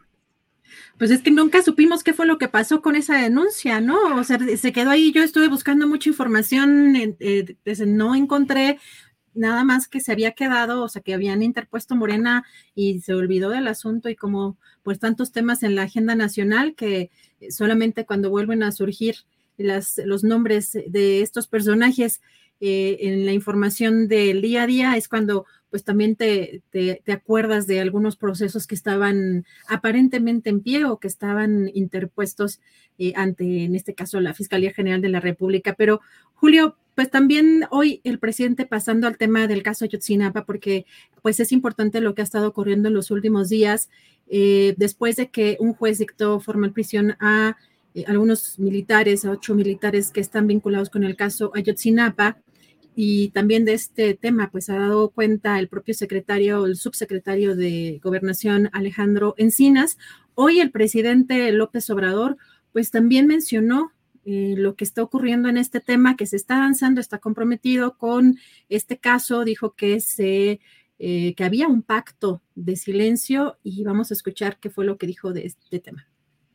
Vamos a informar más adelante. Nada más que se sepa que nosotros tenemos el compromiso de esclarecer estos hechos, que no va a haber impunidad y que estamos eh, cumpliendo con ese compromiso. No era un asunto eh, fácil porque eh, había complicidades, había un pacto de silencio y se está avanzando mucho pero luego vamos a hablar sobre eso, de cómo va la investigación. Y se estuvo simulando también y ahora eh, ya eh, se está llegando a conocer lo que sucedió. Es que no va a haber impunidad para nadie. Y también que quede muy claro eh, una institución tan importante como el ejército mexicano no puede estar sometido a sospechas. Si un miembro, dos, tres, cinco, diez, quince del ejército actuaron mal, cometieron ilícitos, no se puede protegerlos, no se les puede dar impunidad, porque eso, en vez de ayudar a la institución, la perjudica. Planning for your next trip? Elevate your travel style with Quince. Quince has all the jet setting essentials you'll want for your next getaway, like European linen, premium luggage options, buttery soft Italian leather bags, and so much more. And it's all priced at 50 to 80% less than similar brands. Plus, Quince only works with factories that use safe and ethical manufacturing practices. Pack your bags with high-quality essentials you'll be wearing for vacations to come with Quince. Go to quince.com slash trip for free shipping and 365-day returns. I'm Sandra, and I'm just the professional your small business was looking for. But you didn't hire me because you didn't use LinkedIn Jobs. LinkedIn has professionals you can't find anywhere else, including those who aren't actively looking for a new job, but might be open to the perfect role, like me. In a given month, over 70% of LinkedIn users don't visit other leading job sites. So if you're not looking on LinkedIn, you'll miss out on great candidates like Sandra. Start hiring professionals like a professional. Post your free job on linkedin.com/people today.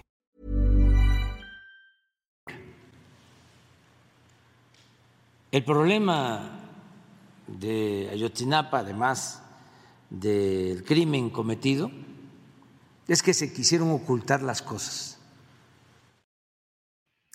Pues de esos y otros temas podrás platicar, Adriana Buentello, con nuestros compañeros de la mesa de periodismo que están ya enseguida, porque el deber periodístico me obliga a dejar un ratito, es esta, esta hora final del programa. Eh, tengo que salir a una cita concertada y Adriana, te deseo lo mejor igual a que nuestros compañeros Arturo Cano, Juan Becerra Costa y Federico Bonazo. Adriana, me despido y seguiré por ahí escuchando el programa. Yo regreso mañana. Gracias, Julio, que te vaya muy bien. Aquí estamos muy pendientes, por supuesto, y agradezco la participación de nuestros colegas en esta mesa que hoy moderaré el día de hoy, en lo que nuestro querido Julio hace esta, estas labores periodísticas. Y pues eh, tenemos hoy, eh, hoy la participación del querido Federico Bonazo, que es escritor y músico. ¿Cómo estás, Federico? Muy buenas tardes. Hola, un gustazo estar aquí otra vez con ustedes. Gracias, Federico. ¿Cómo estás, Arturo Cano? Muy buenas tardes. ¿Qué tal? Buenas tardes, Adriana, Federico, Juan, ¿cómo les va? Saludos a todas las personas que nos acompañan. Gracias. Juan Becerra Costa, ¿cómo estás? Buenas tardes. ¿Qué pasó, Adriana? Abrazo fuerte a ti, a Arturo, a Federico, a quienes nos escuchan este miércoles de que se caen los cuadros porque tiembla el interior de los partidos políticos.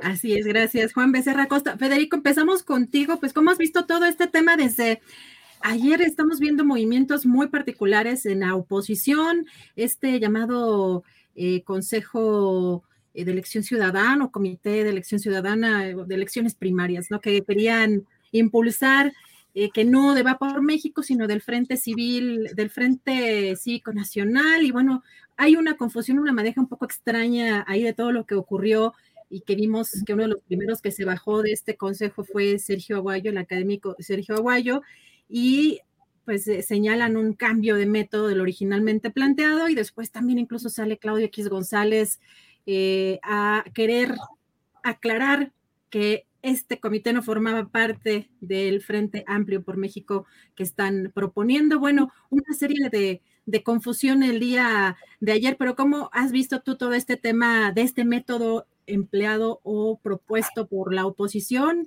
y pues todo lo que ha estado sucediendo en torno eh, a los actores políticos alrededor de esto, Federico? Yo, la verdad es que ya me lo tomo con humor porque Claudio X González, como, como su nombre pudiera preanunciar, me parece que ha instalado un nuevo tipo de cantinfleo que sería el cantinfleo de acrónimos, ¿no? Eh, va por M, eh, apoyado por MCC, mm, convocará a un FCN, que en realidad más que N será FC por MEX, que eh, después controlado por el CEC, Consejo Electoral Ciudadano, dará forma a la...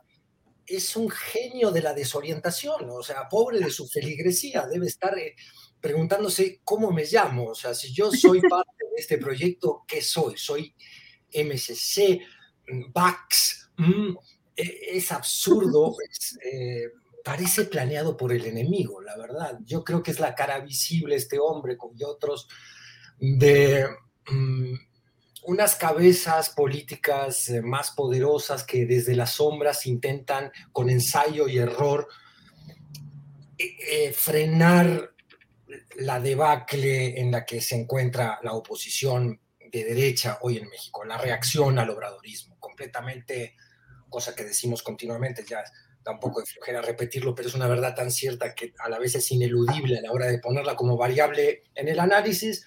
El obradorismo ha desconcertado a los que manejaban las formas de la política en este país y, y esa desorientación se ve en esta orgía de siglas que maneja Claudio X y seguidores que solo ayudan a confundir. Eh, es bochornoso si, si uno quisiera estar, eh, no sé, los seguidores de, la oposición en México deben estar muy molestos con esto, porque Álvarez y Casa sale a decir, por ejemplo, que en un hecho inédito, inédito histórico, al fin ciudadanos y partidos se han conjuntado en una nueva propuesta política que acabará con la deriva autoritaria y a los dos días, perdón, no dirías horas, Sergio Aguayo comanda el exilio de este comité ciudadano diciendo que esto está controlado por los partidos y que es lo mismo de siempre y no sirve. Lo seguirán gente como Sheridan. El mismo Sheridan tiene que, un hombre que de vergüenza más laxa que Aguayo, de todas maneras ante ese desastre, también se retira y horas después Lili Telles hace el anuncio que hace. Eh, no sé, es, es, es delirante lo que estamos atestiguando y en este delirio, en este caos, yo creo que surge la figura de Xochitl, que tiene otros valores que ninguno de los que Lili Telles llama oligarcas del nuevo régimen, que quieren ser precandidatos de la oposición, tiene. Eh, yo creo que Xochitl tiene otros valores de carisma que la pueden convertir en la figura que no tenía la, la oposición. Lo dejo por ahí por el momento.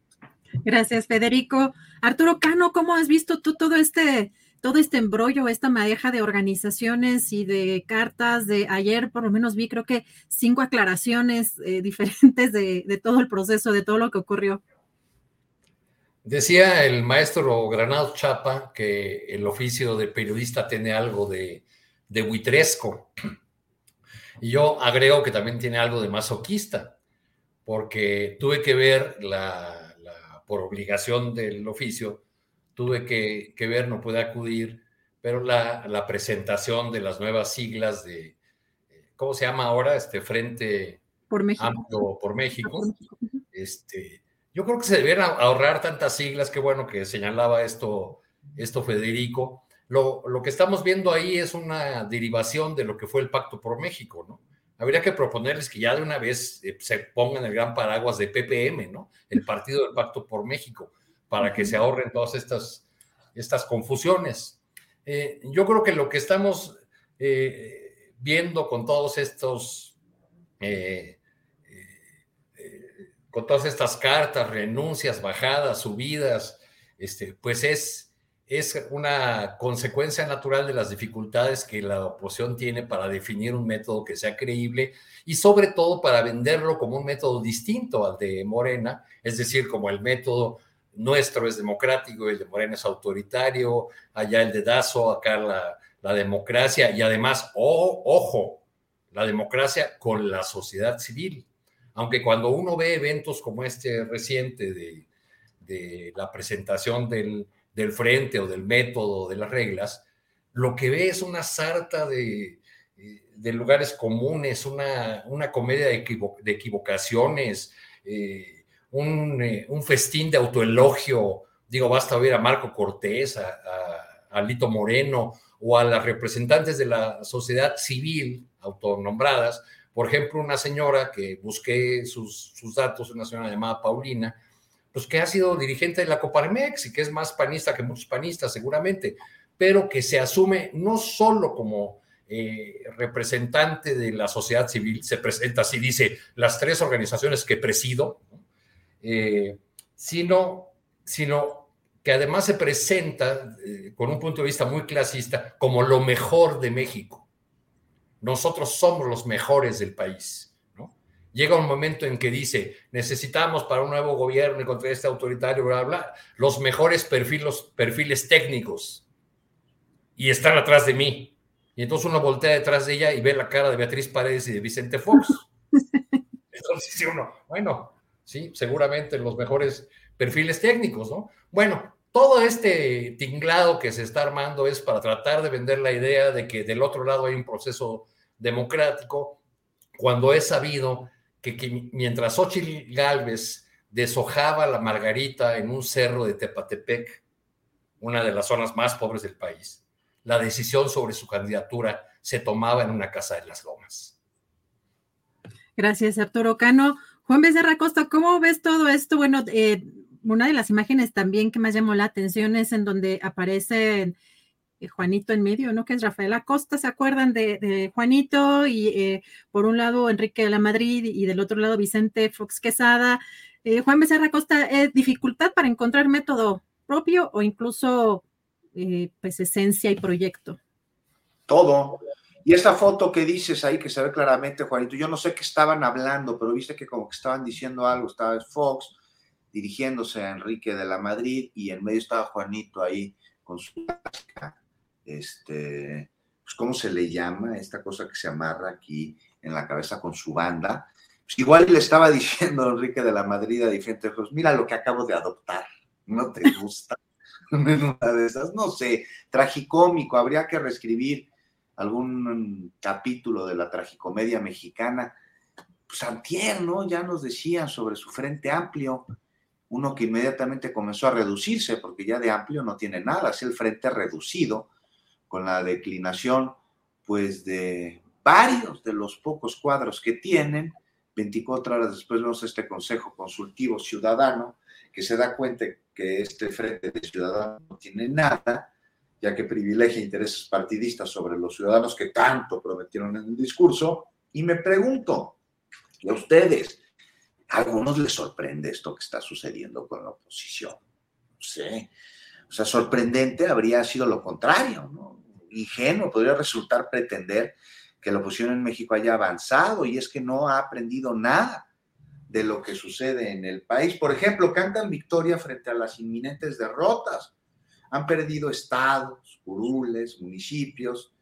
Rápidamente el país está pintando con los colores de Morena y esto responde a que la ciudadanía encuentra en justo estos colores lo opuesto al PAN, al PRI, al PRD y a lo que representan en su colusión con poderes fácticos que son de lo más retrógrados. La oposición parece no haberse dado cuenta de que es oposición por mandato popular y ante esta razón continuó implementando los viejos métodos que ya no les sirven, pero esperan que les den resultado, como sucedía cuando ejercían el poder político y repiten el mismo error una y otra vez buscando resultados distintos, pero además lo hacen torpemente, cada vez más torpemente, con líderes edulcolorados, francamente impresentables, incapaces de poner de acuerdo a su propia militancia, pero pretenden unirse en coalición bajo la única premisa que tienen, y es que son enemigos comunes del enemigo particular, que es la 4T, un movimiento que a diferencia suyo, pues tiene gran fuerza ciudadana, porque ahí radica la fuerza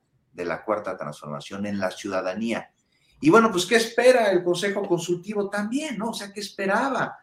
Eh, pues una tracalada, es lo único que podía verse que les cometieran, ¿no? Del bloque de Claudio X, que no respetó pues un supuesto acuerdo, se trataría, pues ya lo decían aquí, me parece, de un mini INE, y como al INE en su momento, los dirigentes del PAN, del PRI, del PRD lo quisieron cucharear. Entonces el Consejo Consultivo, hay que decirlo, con una aplaudible y auténtica vocación democrática con la que buscaron construir una oposición sólida, necesaria, se dieron cuenta de que la oposición a Morena en los otros partidos de solidez no tiene nada.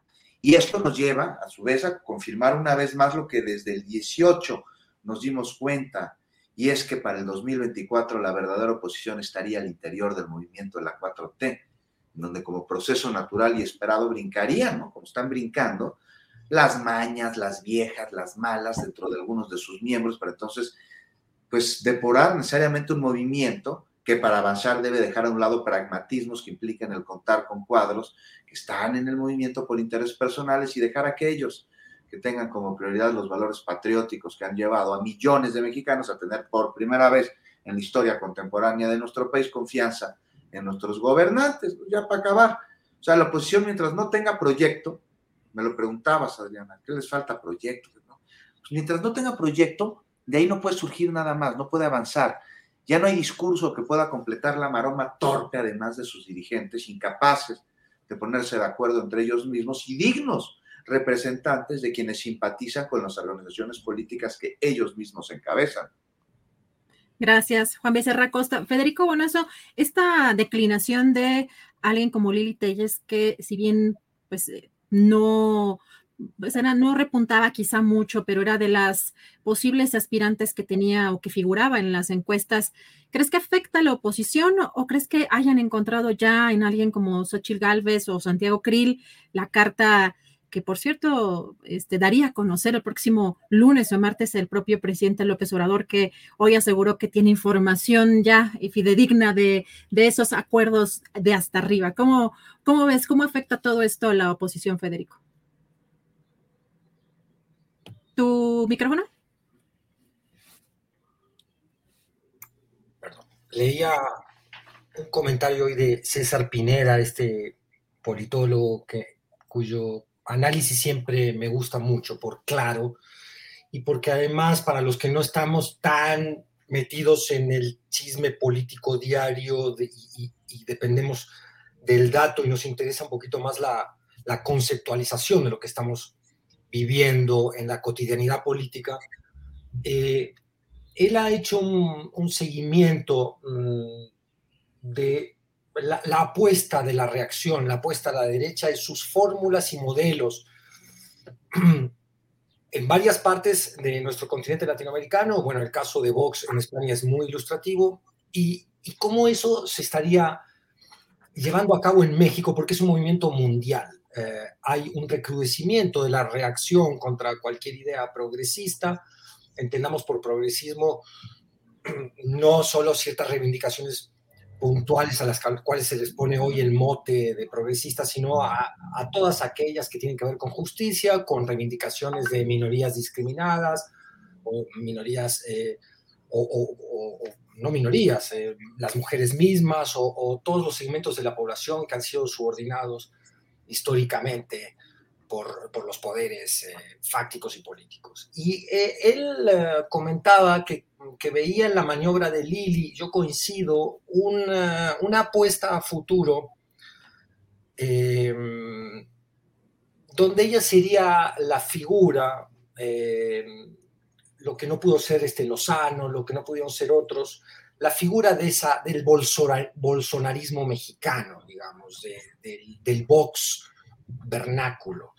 Eh, y en ese sentido estaría haciendo una apuesta a mediano plazo inteligente, eh, también probablemente porque es una persona profundamente vanidosa y habrá visto que se están moviendo las fuerzas internas y habría una clara apuesta por Xochitl, porque hemos visto un estallido de promoción de Xochitl que no, no debe ser para nada casual, debe estar ligado a una estrategia. Eh, y entonces ambos elementos deben haber, eh, esto es pura hipótesis y especulación, pero suena coherente, movido a Lili Telles a abandonar ese barco, distanciarse y asumir este rol de ciudadana independiente, lo cual es completamente falso, porque que yo sepa sigue afiliada al Partido Acción Nacional. Pero bueno, eso no importa. Eh, eh, mientras uno le diga a la gente lo que es eh, en la era de la posverdad, donde el significado es violentado permanentemente como herramienta política, pues una gran cantidad de, posibles seguidores comprarán la idea de que ella pertenece y representa a la ciudadanía. Y creo que esa es la movida de Lili.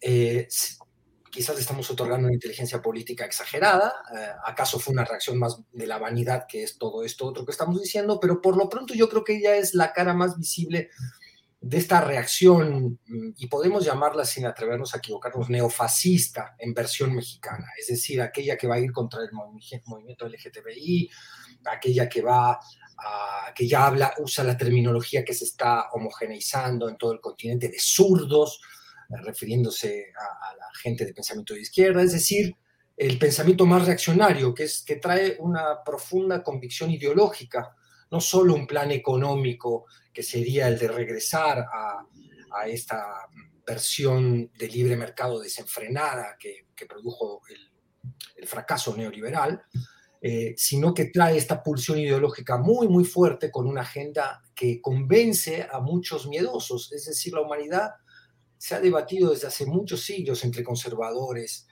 y progresistas.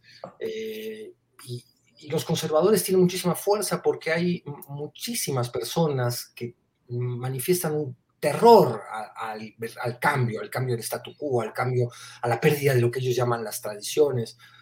Eh, y yo creo que Lili apuesta a ser la representante de ese miedo conservador y reaccionario. Gracias, Federico Bonazo. Arturo Cano, ¿cómo ves si esta renuncia o esta declinación afecta a la oposición? No, o decidieron incluso que no está repuntando eh, alguien como Lili Telles y están eh, optando por otras cartas.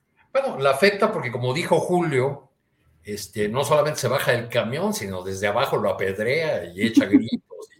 en fin, o sea, fue una buena figura la que empleó Julio en lo que afecta a la oposición básicamente es en que descalifica en, absoluto el método de selección como un método que, eh, que, deja la definición de la candidatura de la oposición en manos del dinero y en manos de los oligarcas del viejo régimen. Vaya, hasta se dio eh, el lujo de emplear la terminología del presidente para, para, descalificar el método de la oposición. Entonces, bueno, pues eh, eh, esa declinación de Lili Telles, más las que se sumen en estos, eh, en, las horas que siguen, porque seguramente yo creo que se bajarán aquellos que, crean o que calculen que tampoco les alcanza participar en este proceso para, eh, para garantizar una candidatura plurinominal y, la declinación de, los, de las figuras o personalidades que habían aceptado participar como garantes del,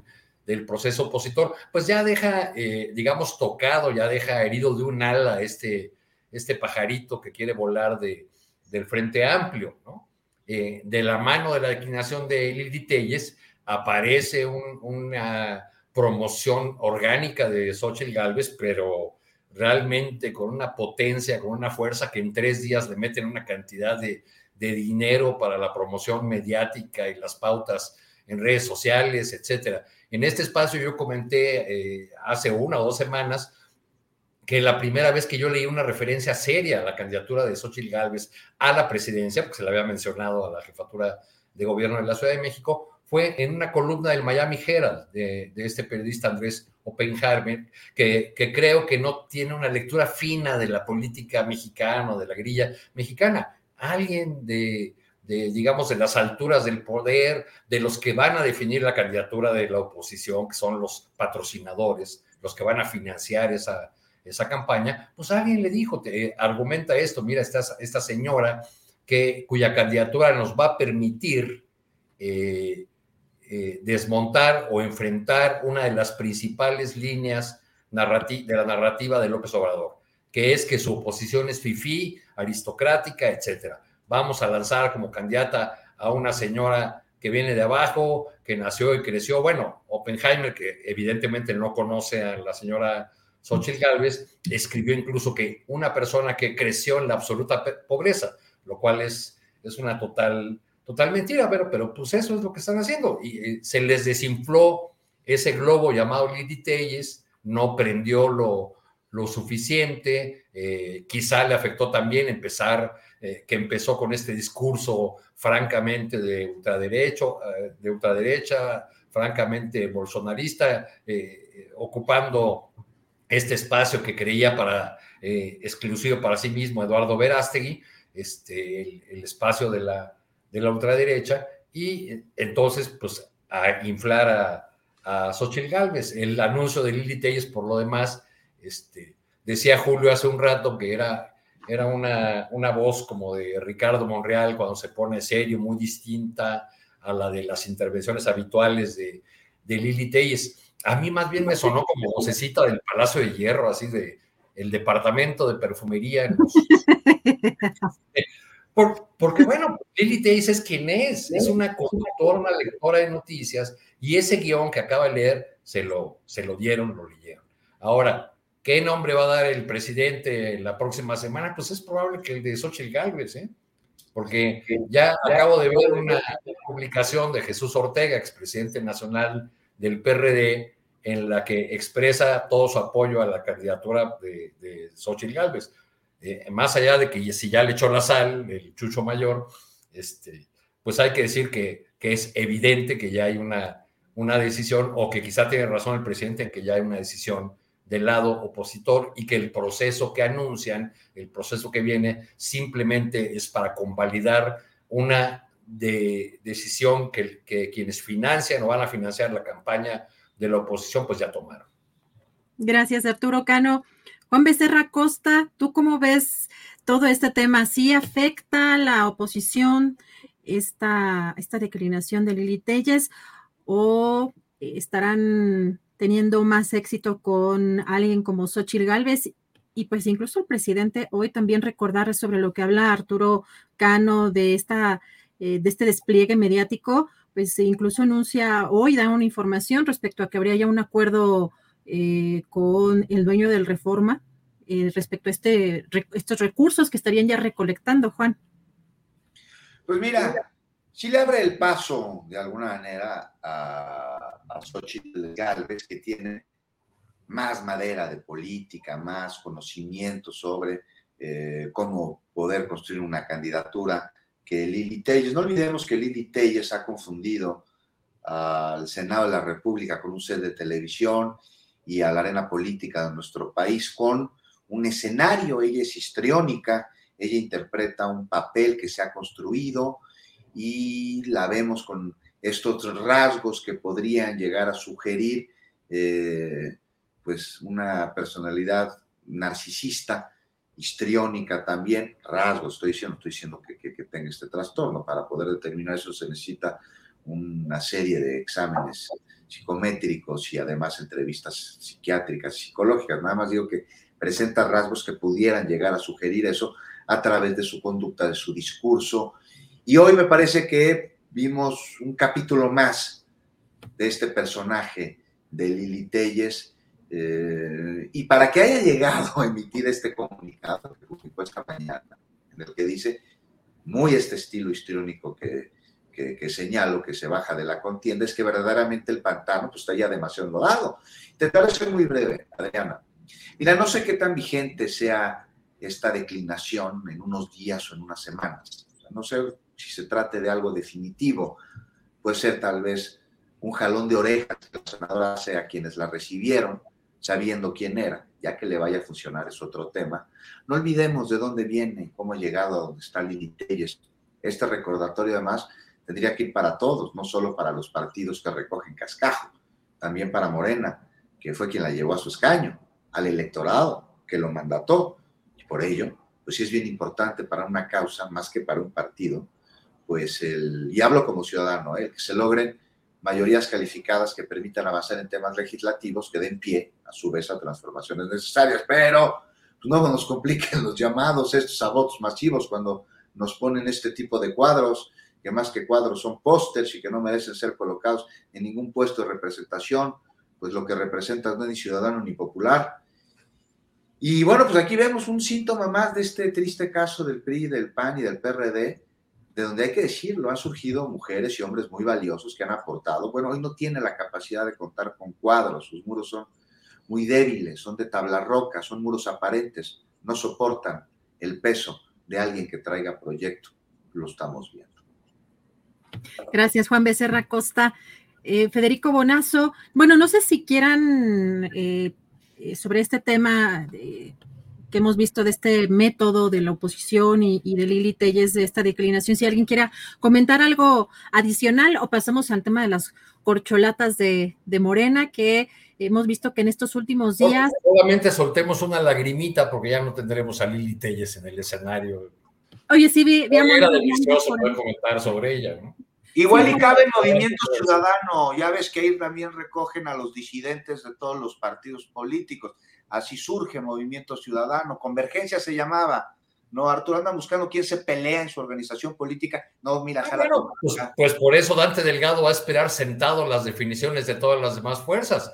Él ya dijo que ellos van a definir su candidato presidencial hasta el 5 de diciembre. Oye, son muy Todavía podemos ver si hay este, salidas del lado de la 4T, cómo se acomodan las cosas en la oposición. Pues ahí estará esa canasta cacha cachavotos llamada Movimiento Ciudadano. ¿no? Y calladitos, ¿eh? Oye, calladitos aguas que ya van a gobernar a más ciudadanos que el PRI. Así como que no quiere la cosa, ¿eh? Y que sus cuadros fuertes se avienten, porque ellos dijeron que para el 2024 no van, son listos.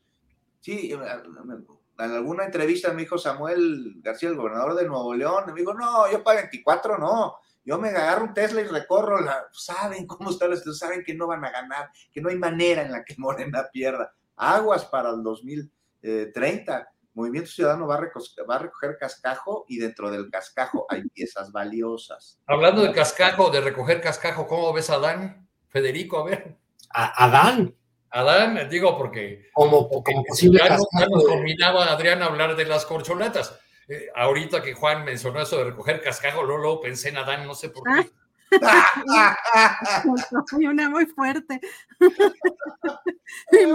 es difícil ver el corazón con la 4T y el Pero si aprietos metes a Federico, Arturo. No, pero está bien, está bien, no, venga, yo no tengo problema. Yo lo dije en, creo que aquí mismo en Astillero, la última vez que estuve, que el gesto de Adán con, con López Doria contra Marcelo Ebrard me parecía, después de la de la tragedia en la estación migratoria de Juárez me, pareció un gesto terrible, una señal política terrible de que estamos viendo una unidad eh, muy, muy hipócrita, muy disfrazada, muy contenida por el poder y la autoridad del presidente, pero que es un elástico que está así de tenso en cualquier momento.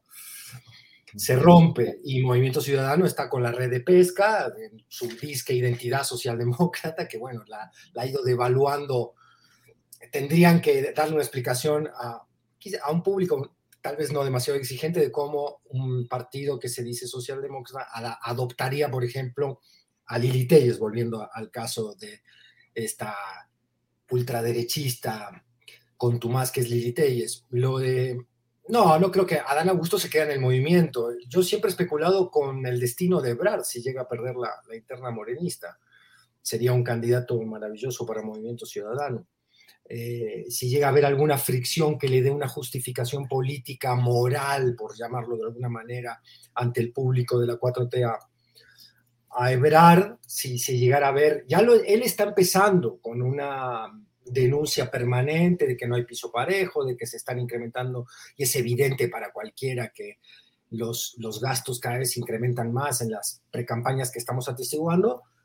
Si ese elástico y esa molestia de Ebrard, que soportó el gesto de Adán Augusto en la entrevista con López Dóriga, que ha soportado un montón de otras cosas, se rompe, digo, siempre especulo con lo mismo, me va mal, me, regañan con esa especulación, pero creo que, que no la descartaría del todo. En la política todo puede ocurrir y las sorpresas más grandes se han dado en todos los escenarios políticos de nuestro continente. Pero al parecer ya se le hizo tarde a Marcelo, ¿no, Federico? Porque, porque la oposición ya no lo esperó, o sea, ya cuando adelantan este método y adelantan una definición de candidatura, todas esas especulaciones y versiones que hubo de que esperarían una ruptura de la 4T para, porque esa es la única posibilidad de derrotar a la 4T en las urnas, pero pues parece que ya no. Me refería yo, Arturo, a Movimiento Ciudadano, no, sí, con la, con la oposición, eh, Claudio X jamás iría ningún, ningún morenista, pero el espacio este ambivalente, hablando en términos de identidad política, que, que, es Movimiento Ciudadano, podría ser, digo, hoy, hoy yo lo veo ya muy difícil. Eh, el, ojalá que además el movimiento, por el bien del país, creo, eh, que el movimiento morenista se mantenga cohesionado. La verdad es que es lo que yo desearía. Gracias, Federico. Bueno, ahora me voy, me voy así. Ahora voy, empiezo con Arturo.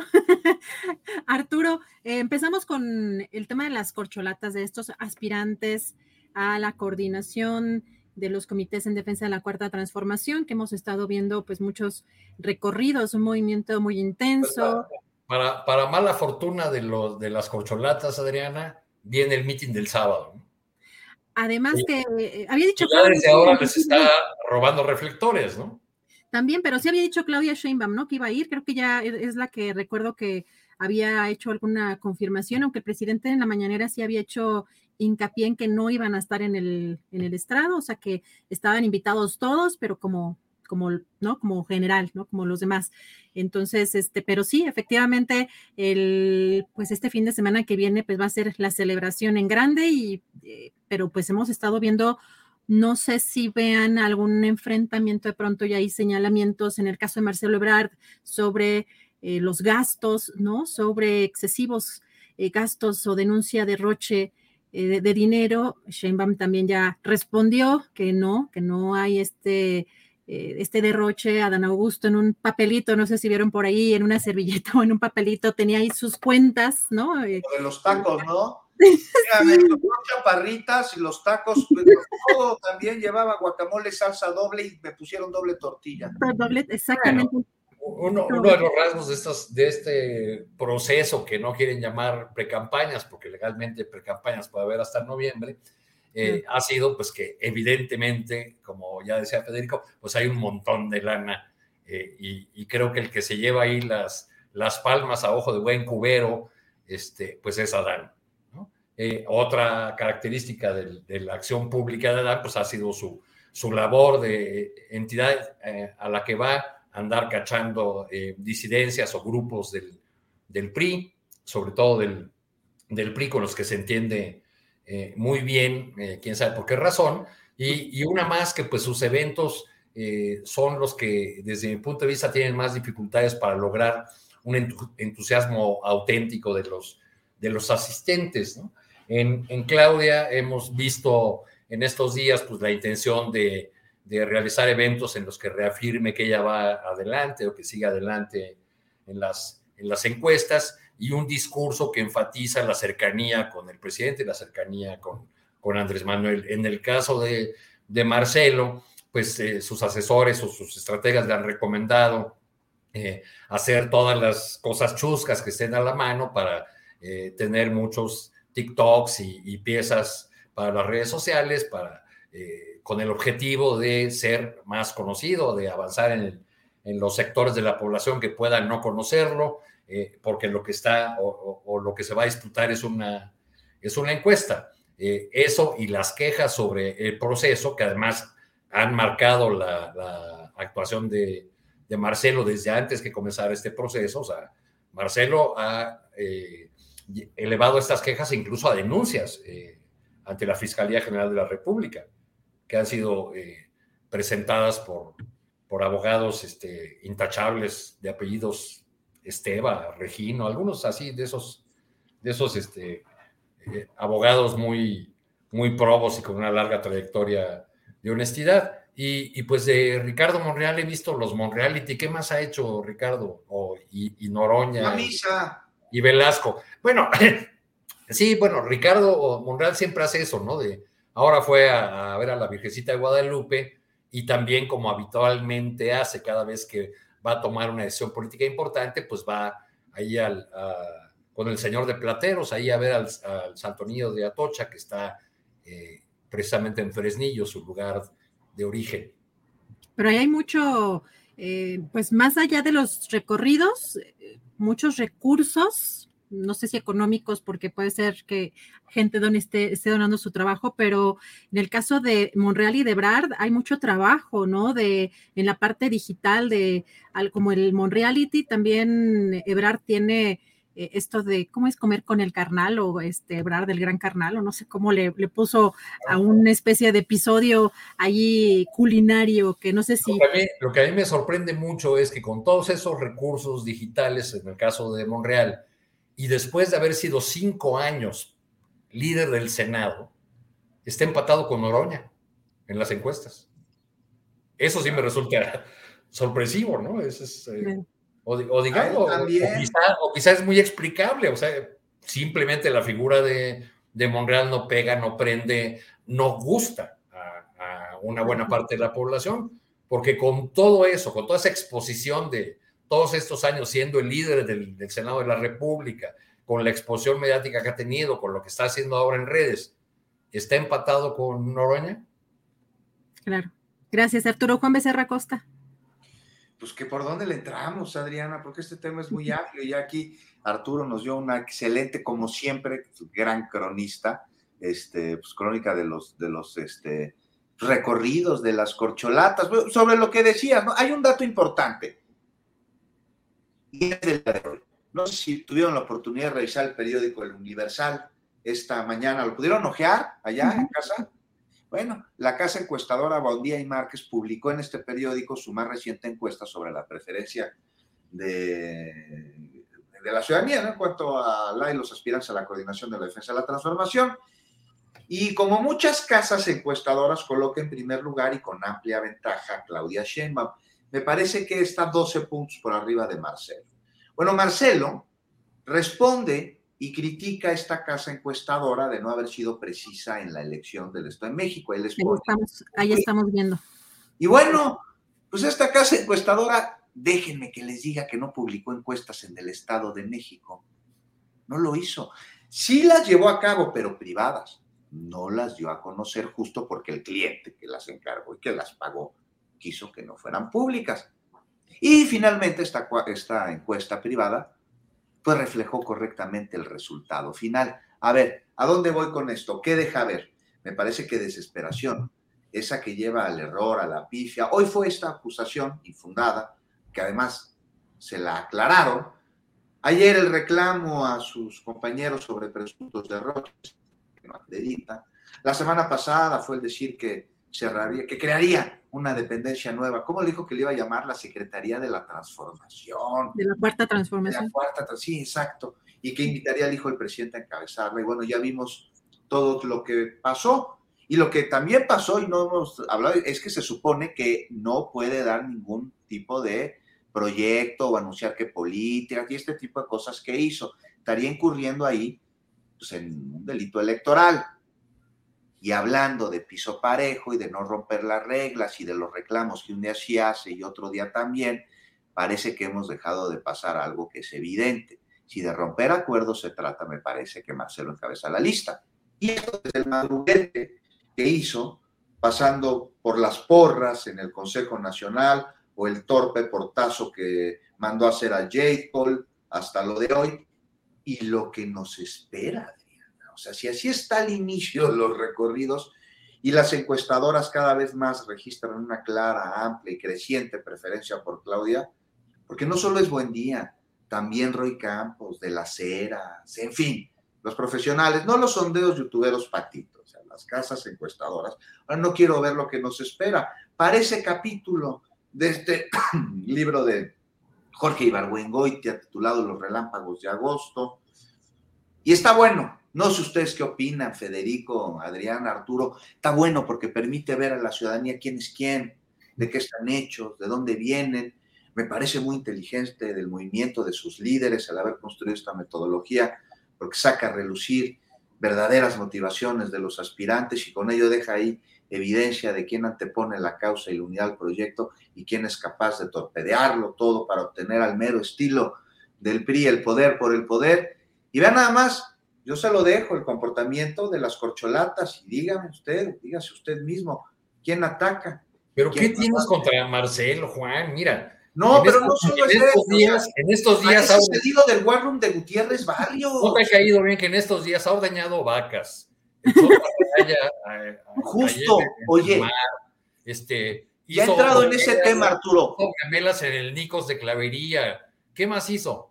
También pescó, pero hizo lo que hizo Macri y el que le llevaba a Macri, pues toda su estrategia publicitaria, lo capturó haciendo otros candidatos, pero atirando la red. Creo que la única que falta es ordeñando la vaca en el restaurante con los cocineros. Parecen copias de las fotografías. Las voy a, las voy a buscar, las voy a conseguir y a ver si el viernes las transmito. Así como ve usted las diferencias. Pero de todos, de todos no le de todos esos episodios, Arturo le reditúe el estar interpretando. Bueno, sí leí una nota, creo que político, ¿no? Hablando de esta estratega, yo no, no lo he podido confirmar, pero hablando de esta estrategia. De Macri. De, de, de, de Macri. De Macri, ah, ok. Sí, sí. Este, habría que, que confirmar ese dato, ¿no? De Durán Vargas. le creen a Marcelo esa lo que sí, me, sí me llamó la atención es que el canciller con todo y todo estaba muy fuera de forma, ¿no? Porque eso de no poder echar un saltito para bajar de la lancha, yo, él sí estuvo rudo, ¿no? Yo, yo tuiteé hace poco que quién dirige su, su, campaña, si el enemigo, me parece que es calamitosa, eh, decepcionante para quienes le otorgamos a Marcelo, eh, sino la la identidad política más acorde a lo que uno cree que debe ser eh, la, persona que continúe el liderazgo de López Obrador, por lo menos una, la escuela del viejo PRI inteligente, moderado de Camacho, o sea, eh, también eh, López Obrador en su originalidad, en su irreverencia, ha replanteado lo que son los nutrientes del carisma, lo que son los atractivos públicos, y es muy difícil de imitar. Entonces, aquellos que estén aconsejando a las corcholatas imitar demasiado al presidente, me parece que van a fallar. Ahora, yo hago unas encuestas aquí en mi colonia, eh, toda 4T, con, con, la clase trabajadora, con la gente que, que eventualmente está eh, en la calle con el tema de la basura o, bien el, el jardinero, en fin y mucha gente tira precio por hebrar. ¿eh? Me, refiero no a una clase política, no una clase media, eh, sino también creo que tiene apoyo la clase trabajadora. Hay que ver qué ocurre con las verdaderas encuestas. Yo creo que ninguna de las corcholatas está actuando como a uno le, le gustaría que actuara el representante de un movimiento que tiene que tener antes que otra cosa, antes que pragmatismo político, un ideario y una conducta moral que realmente logre distinguirlos de esa oposición. Yo creo que la confianza en que la 4T va a arrasar en el, proceso del 24 permite ciertas mm, cosas eh, eh, de forma política que, abonan a, la desilusión, al desencanto de mucha ciudadanía que para la cual lo simbólico también tiene una importancia identitaria y dice, bueno, carajo, esto es el viejo PRI, ¿no? Estamos viendo las mismas prácticas corporativistas que no nos gustaban de acarreo. Pues de dónde vienen, Federico, sería ingenuo. Correcto, ¿no? correcto. Claudia viene de otro lado. Que no vienen del PRI, ¿no? Que son Claudia. Sí. Claro. Claro, Claudia viene de otro lado, viene del ancho estudiantil, yo la recuerdo poniendo barricadas cuando yo estudiaba en la FAC de Ciencias también con ella, en el movimiento del Pero de los otros, ¿qué esperabas? Es la metodología no solo que mamaron, sino que implementaron. Correcto, correcto. Eh, pero yo creo que eso causa, causa, un daño al movimiento, esa falta, esa liviandad con la que lo practican. Pero es necesario, vale, es necesario que la ciudadanía depure a través de su voto. Totalmente. Me parece que es muy, muy inteligente de los líderes de, de Morena. ¿Tú qué opinas? Federico, el haberlos expuesto a esto para que resurja hacia la opinión pública quién es cada uno de ellos. Sí, pero también hay prácticas en el presidente que a mí no me gustan, lo tengo que decir abiertamente. Me parece que, a todos. que tienen que ver con con cosas que yo creo que hay que cambiar en la política mexicana, en la, en la cultura, en la costumbre política. ¿no? Lo que pasa es que es un genio, es un genio que lo que tú dices, o sea, ha, ensamblado un, modelo de competencia interna. Ahí está la opinión de Cepeda Patterson diciendo que detrás de esto también hay una movida de unidad en la cual se van a convertir, los que pierdan no serán derrotados políticos, irán al exilio político, sino que seguirán formando parte del nuevo sexenio como coordinadores de bancadas en el Parlamento. Ojalá que suceda eso, por otro lado, pero eh, lo que tú dices de que hay una estrategia de exhibirlos, me parece evidente también. Gracias, eh, Federico. Eh, Arturo, ¿cómo ves en este tema de las encuestas? si se ha dicho mucho, bueno, hay faltan detalles, por supuesto, de conocer, pero algunas de las revelaciones que han hecho sobre esta encuesta es que sería, pues, al público en general, y también quizá aquí podrían justamente el bloque opositor, viendo que no tiene oportunidad, pues quizá impulsar eh, que gane Marcelo Ebrard, que es el que parece que tiene de pronto más simpatías del otro lado. ¿Cómo, cómo ves tú de cara a las encuestas lo que está pasando? Pues eh, eh, es muy complicado que si es bien diseñada esta herramienta, pues pueda prestarse a ese tipo de intervenciones como sí podría ocurrir en una elección en urnas, digamos, donde la oposición podría mover ahí a, a sus cuadros para votar en las internas de, de otro partido. Yo, eh, respecto de las encuestas, pues eh, tengo quizá la, postura que algunos de ustedes compartan, en el sentido de que pues hay que ver muchas, hay que ver qué tipo de encuesta fue, eh, hay, que leer con, mucha atención las preguntas que se hicieron. En términos de la, de la contienda de Morena, pues Marcelo Ebrard al parecer insiste en que tiene que ser una sola pregunta, la de ¿a quién prefiere usted como, como candidato de, la 4T, mientras que del otro lado u otros aspirantes, este, e incluso dentro de la dirección del partido, piensan que deben ser varias, varias preguntas este, que, eh, y, asignarles distintos valores. Pues ese, ese asunto todavía está en, veremos. Eh, tienen que llegar a, un consenso si quieren que todos los aspirantes convaliden este, la encuesta. Eh, ya, ya la, que hará el propio partido, así como las espejos que resultarán de las casas encuestadoras que sean propuestas por los candidatos y entiendo que seleccionadas muy a lo 4T a, través de una tómbola o de, un, de un sorteo. Gracias, Arturo. Juan Becerra Costa, ¿cómo ves tú este tema de las encuestas? ¿Crees que una encuesta abierta pudiera favorecer, digo, las hay encuestas, por supuesto, ahorita que ya mencionabas, pero eh, si quizá se pudiera movilizar eh, la oposición, ¿no? A los, eh, a los anti-López Obradoristas, quizá más, pues, o que más rechacen a Claudia Sheinbaum, y podrían buscar que participaran para favorecer a Marcelo Ebrard? ¿O cómo ves tú todo este proceso de cara a las encuestas que ya son, pues faltan semanas? Esto, todo esto va caminando muy rápido. Rapidísimo, va caminando. Adrián, ¿no te podría responder esta pregunta mientras no tenga yo exactamente cuál va a ser la metodología de cómo se van a levantar estos instrumentos de medición? Porque depende de ello la capacidad operativa de este personas que quisieran incidir en el resultado, eh, pues llevando ahí acarreados. No sabemos bien cómo se va a llevar a cabo, me parece que todo está en la cancha del Comité de Elecciones del Partido Morena. Aunque lo que ha dicho Citlali Hernández es que sí va a ser abierta al público y creo que eso cambia. Eh, no, de que va a ser abierta, va a ser abierta, pero ¿cómo la van a levantar? O sea, van a ir a las casas, a qué casas, a qué zonas, en qué lugar, eh, en qué barrio, en qué pueblo, si va a ser en Oaxaca, en qué municipio. Eh, entonces, pues las personas que lleven a cargos tendrían que acudir a estas zonas, pero además va a ser en domicilios, va a ser en, lugares públicos. Si es en domicilios, lo veo muy complicado, porque pues ni modo de que quienes la levanten, que además va a ser un mini ejército, cada uno de ellos, porque va a haber representantes de absolutamente todos.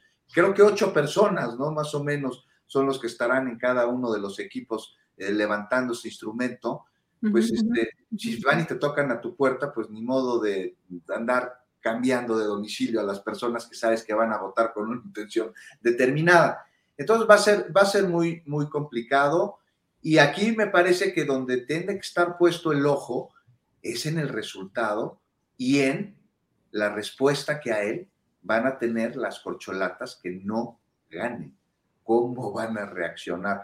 O sea, si está el llamado a la unidad eh, en el inicio del proceso de recorrido, si vemos ya madruguetes, golpes bajos, acusaciones, no quiero ver cuando salgan los resultados, porque además firmaron el compromiso de que no se puede impugnar este resultado, pero también otros compromisos se firmaron y yo no los veo respetándolos.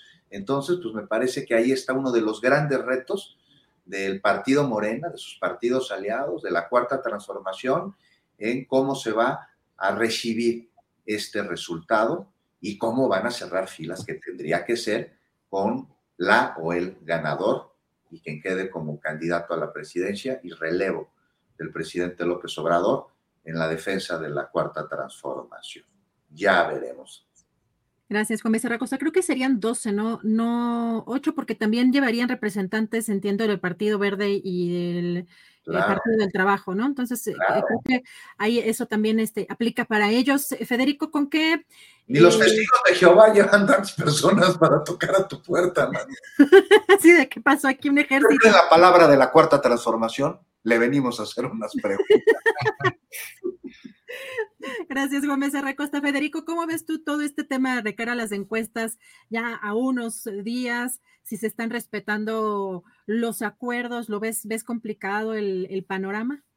Sí, ahora que Juan hacía este ejercicio de imaginación de cómo va a ser la realidad de las encuestas, porque hasta ahora las hemos mantenido en el modelo abstracto, a algunos les suena mejor que otros. A mí de entrada me suena un, método menos democrático que una, dirección, una elección directa de los militantes del Partido Morena, que es lo que cualquiera hubiera deseado. Yo creo unas internas morenistas con todas las de la ley, con voto secreto, contabilización del voto de todos los militantes, porque va a haber sesgos inevitables. Ahora que Juan hacía este ejercicio, claro, eh, ¿a dónde irán las encuestas, las, las encuestadoras, los sesgos a priori que, van a llevar algunas de ellas, las que defiendan, porque entiendo que cada candidato lleva dos encuestadoras, escoge dos, con lo cual ahí sumamos lo que tú decías, son, son seis candidatos, son doce encuestadoras, que después hay que hacer una encuesta de encuestas. Se puede dar a mucha confusión. son, son 12, pero van a sortear para que salgan cuatro. No, pero son los que acompañan también, se supone que a los que van a encuestar son representantes de cada, ¿no? Dos, creo que Eso a mí no me queda claro. Yo entiendo que va a haber eh, representantes, pero, pero digamos a nivel central, revisando los cuestionarios, la metodología. No, no desde el momento que te preguntan, va a haber ahí representantes para ver que Yo también eso tenía entendido. quien llene el acta la llene de acuerdo. No, porque va a ser una encuesta con urna, Porque va a ser encuesta con urna, o sea, se supone que van a, a depositar una respuesta, en fin pues no, no ha quedado claro ahí. No, lo que decía Juan, ¿en qué va, en qué colonia, en qué barrio, en qué pueblo? ¿Por qué ahí no, no allá? bueno, hay, herramientas estadísticas para lograr que, sea una sí, pero esas mismas herramientas pueden ser utilizadas para bien y para mal. Eh, pueden ser utilizadas, un premapa de, de preferencias puede ser utilizado para dirigir hacia allá las encuestas. Yo creo que eso va a dar pie a una, a una interna, a una pelea muy grande. Eh, entre los dos que tienen posibilidades, entre Marcelo y Claudia. Eh, los otros quizás no querrán gastar recursos y energía política en dar esas luchas, aunque Noroña tiene su coraje y tampoco se va a quedar callado ante cosas que no, no le parezcan. Creo que eso, eso va a ensuciar un poco todo el proceso. Creo anticipar eso, ojalá me equivoque. Gracias, Federico. Ahora sí, postrecito. Nos eh, se nos queda un poco en el tintero eh, uno de los temas que teníamos eh, pendientes. No sé si quieras abordarlo, Arturo, o qué postrecito te gustaría o con qué postrecito te gustaría cerrar esta mesa.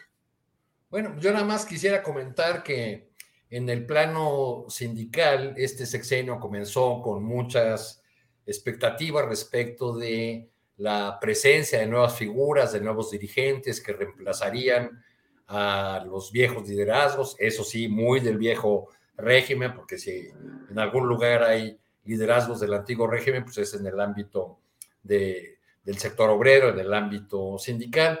Surgieron ahí algunos este, líderes con, con olor a naftalina, que sin embargo, por ser aliados de la 4T, se presentaron como, como la renovación, como la oferta, alguno hasta se presentaba a sí mismo como el nuevo Fidel Velázquez o el Fidel Velázquez de la nueva, de la nueva era. Eh, pero Pedro Aces, líder de la CATEM, de la Confederación de Trabajadores de, México, ya ni recuerdo qué quieren decir las, las siglas, pues ya parece que salió del paraíso, eh, llegó a tener una gran cantidad de contratos en eh, la refinería Dos Bocas, en, la obra del Tren Maya, en las obras del Istmo, ya no está en ningún lado, este, dejaron incluso de contestarle los teléfonos, y pues por lo que he visto en sus publicaciones últimamente se la pasa entre Madrid y Washington, este, pues gozando del mucho dinero que tiene, pero pues no fue el reemplazo eh, de los liderazgos sindicales. Hay ahí razones por investigar de cómo se da esa, esa ruptura, porque él incluso intentó hacer un, partido político, eh, incluso ofreció sus servicios electorales en el Estado de México, pero hasta donde tengo entendido, el equipo de campaña de la maestra Delfina Gómez, encabezado por Horacio Duarte, no lo dejó subirse a ninguna cosa a ningún templete en la campaña del Estado de México. Entonces, pues una, una baja más en la 4T, la de Pedro Aces. Gracias, Arturo Cano. Juan Becerra Costa, ¿con qué postrecito te gustaría cerrar? Pues rápidamente, ¿no? Con el aprendizaje de estos mercenarios de Wagner, que su pataleta duró mucho menos que una cualquier obra de Richard Wagner, y que nos pone a revisar aquí la importancia de la estrategia mediática con fines políticos. Y bueno, pues todo parece indicar, todo parece ser resultado de una estrategia de comunicación política creada desde el mismo Moscú, en donde habrían simulado que se les revelaban unos mercenarios y que se eh, dirigían a Moscú para desestabilizar la zona y en cuestión de horas se, metieron al Huacal y ya no pasó nada, creando con ello además una situación de tensión internacional que sí existió, a lo que se le suma el pánico de la infodemia y de un cerco informativo, ¿no? Entonces ya nada más, ahí lo dejo como anécdota, como detalle de esto que se veía y decían pues algunos medios de comunicación, sobre todo en Estados Unidos, que era el inicio de la debacle del gobierno de Vladimir Putin y termina más fortalecido que nunca ante un conflicto bélico, no entre Rusia y Ucrania, sino entre Rusia y Estados Unidos en territorio ucraniano. No más para ponernos medio internacionales el día de hoy. Gracias, Juan Becerra Costa. Federico Bonazo, ¿con qué te gustaría cerrar? ¿Anuncio o algún tema eh, que, quieras abordar? Un temita rápido. Eh, pues primero agradecer otra vez que me inviten eventualmente aquí a esta mesa con Arturo. Para mí es un, orgullo, eh, lo leo siempre. estar aprendiendo en el mismo espacio sumero con él y con Juan es, es un honor para mí. Muy agradecido. Luego quisiera mencionar que hay avances en el caso de Ayotzinapa, o sea, la captura de, estos ocho militares que ya pondrían en prisión a 12 elementos de las fuerzas castrenses, eh, un general entre ellos, un coronel, eh, un capitán. Eh, me parece que es un avance en un caso paradigmático de derechos humanos en México, con un retroceso, que es la renuncia o la salida de México definitiva del GIEI ante el rechazo de las Fuerzas Armadas de la Sedena de otorgar eh, cierta documentación que eh, la Sedena niega que existe y que el GIEI afirma que existe. A pesar de ese encontronazo, de esa desaveniencia que a todos los que, los familiares, para empezar, de las víctimas de Ayotzinapa, mm, les causa muchísima molestia porque hay una confianza en el trabajo del GIEI. Vemos, por otro lado, que la Comisión y la Fiscalía la Comisión Especial del Caso, eh, de, que dirigen CINAS y la Fiscalía, eh, están avanzando. También está, han, puesto en prisión a, Ramírez, que era este funcionario de la antigua FGR, eh, y, creo que eso es, tenemos que mantener un monitoreo ciudadano, una alerta sobre un caso tan, tan importante que tiene por el momento un par de buenas noticias. Gracias, Federico Bonazo. Y recordar que el GIEI tiene ya anunciada su salida desde, eh, desde hace algunas semanas, dijo que el 31 de julio es eh, ya la fecha de su salida definitiva y habrá que esperar también el informe de este grupo interdisciplinario de expertos independientes para el caso Ayotzinapa. Muchísimas gracias a los tres, eh, Arturo Cano, Juan Becerra Costa, Federico Bonazo, por dejarme compartir este espacio con ustedes y estamos en contacto. Les robo, unos, segunditos solamente para decir que alguien que nos mira y de toda mi confianza me acaba de confirmar el dato eh, de este consultor, Durán Barba, el de Macri. es el de Macri, sí. Eh, y, puedo decir que es muy posible que sí sea el consultor de Marcelo Ebrard por el dato que voy a dar. Lo llevó hace unos años, hace muchos años, al CENTE, a Elvester Gordillo, uno de los hijos de Marta Sagún, Viviriesca. Y como todos sabemos, el, el ex canciller Ebrard sigue teniendo una relación muy cercana a la maestra Elvester Gordillo. Entonces, por ahí vendría, por ahí vendría la relación. Ahí está el dato. Oye, ya nada más para terminar, no olvidar que ya el tribunal, eh, la sala superior eh, eh, del tribunal electoral determinó que Adán Augusto violó la ley electoral cuando era secretario de gobernación en este evento proselitista, ustedes recordarán, de Américo Villarreal en 2022, ¿no? Ya, ya está la resolución ahí. Eso hace que se le compliquen todavía más las cosas. Sí, sí, sí, lo recordamos. Gracias. Juan Becerra Costa, Federico Bonazo, Arturo Cano. Muy buenas tardes. Nos vemos por aquí la próxima vez. Muchas gracias. Hasta luego. Gracias, gracias Arturo Cano, Juan Becerra Costa y a Federico Bonazo por este espacio tan tan padre y dejarme a mí también eh, participar. Por acá me ponían algunos, algunos comentarios que si no me dejaban moderar, que si no sé qué tanto, pues no, la verdad es que más bien yo los dejé hablar. Aquí se trata de escucharlos a ellos, ellos son los invitados y incluso de pronto sí en algunas meses se puede, se puede tornar un poco eh, intenso el debate. Digo, no fue el caso de hoy, pero lo importante es eh, tener la posibilidad de escuchar a los colaboradores, a los invitados. Yo les agradezco mucho la eh, oportunidad de estar con ustedes, acompañándolos en este espacio de Julio Astillero. Les recuerdo que él, bueno, nada más se fue tempranito, se fue de, se fugó un poco temprano porque tenía una eh, cuestión también periodística importante el día de hoy pero mañana ya está por acá de regreso de una a 3 aquí en Astillero Informa y vamos a estar muy pendientes de todo lo que hemos estado platicando, de todo este proceso y estas eh, precampañas, no precampañas y todos estos movimientos políticos que hemos estado viviendo en los últimos días y semanas de manera muy intensa. Recuerden ver a Julio Astillero hoy en la noche en su video charla y nos escuchamos y nos vemos por aquí el día de mañana. Por lo pronto ya huele a sopita, así que buen provecho y hasta mañana. Bye.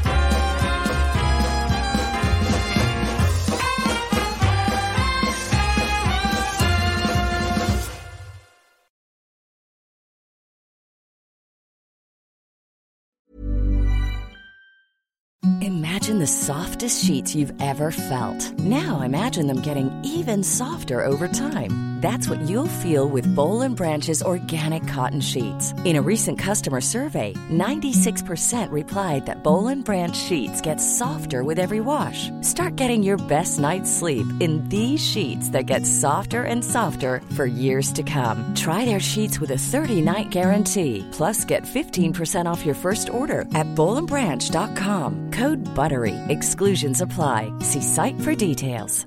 Even when we're on a budget, we still deserve nice things.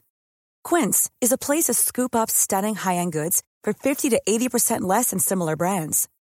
They have buttery soft cashmere sweaters starting at $50, luxurious Italian leather bags, and so much more. Plus, Quince only works with factories that use safe, ethical, and responsible manufacturing. Get the high-end goods you'll love without the high price tag with Quince. Go to quince.com/style for free shipping and 365-day returns. Para que te enteres del próximo noticiero, suscríbete y dale follow en Apple, Spotify, Amazon Music, Google o donde sea que escuches podcast. Te invitamos a visitar nuestra página julioastillero.com.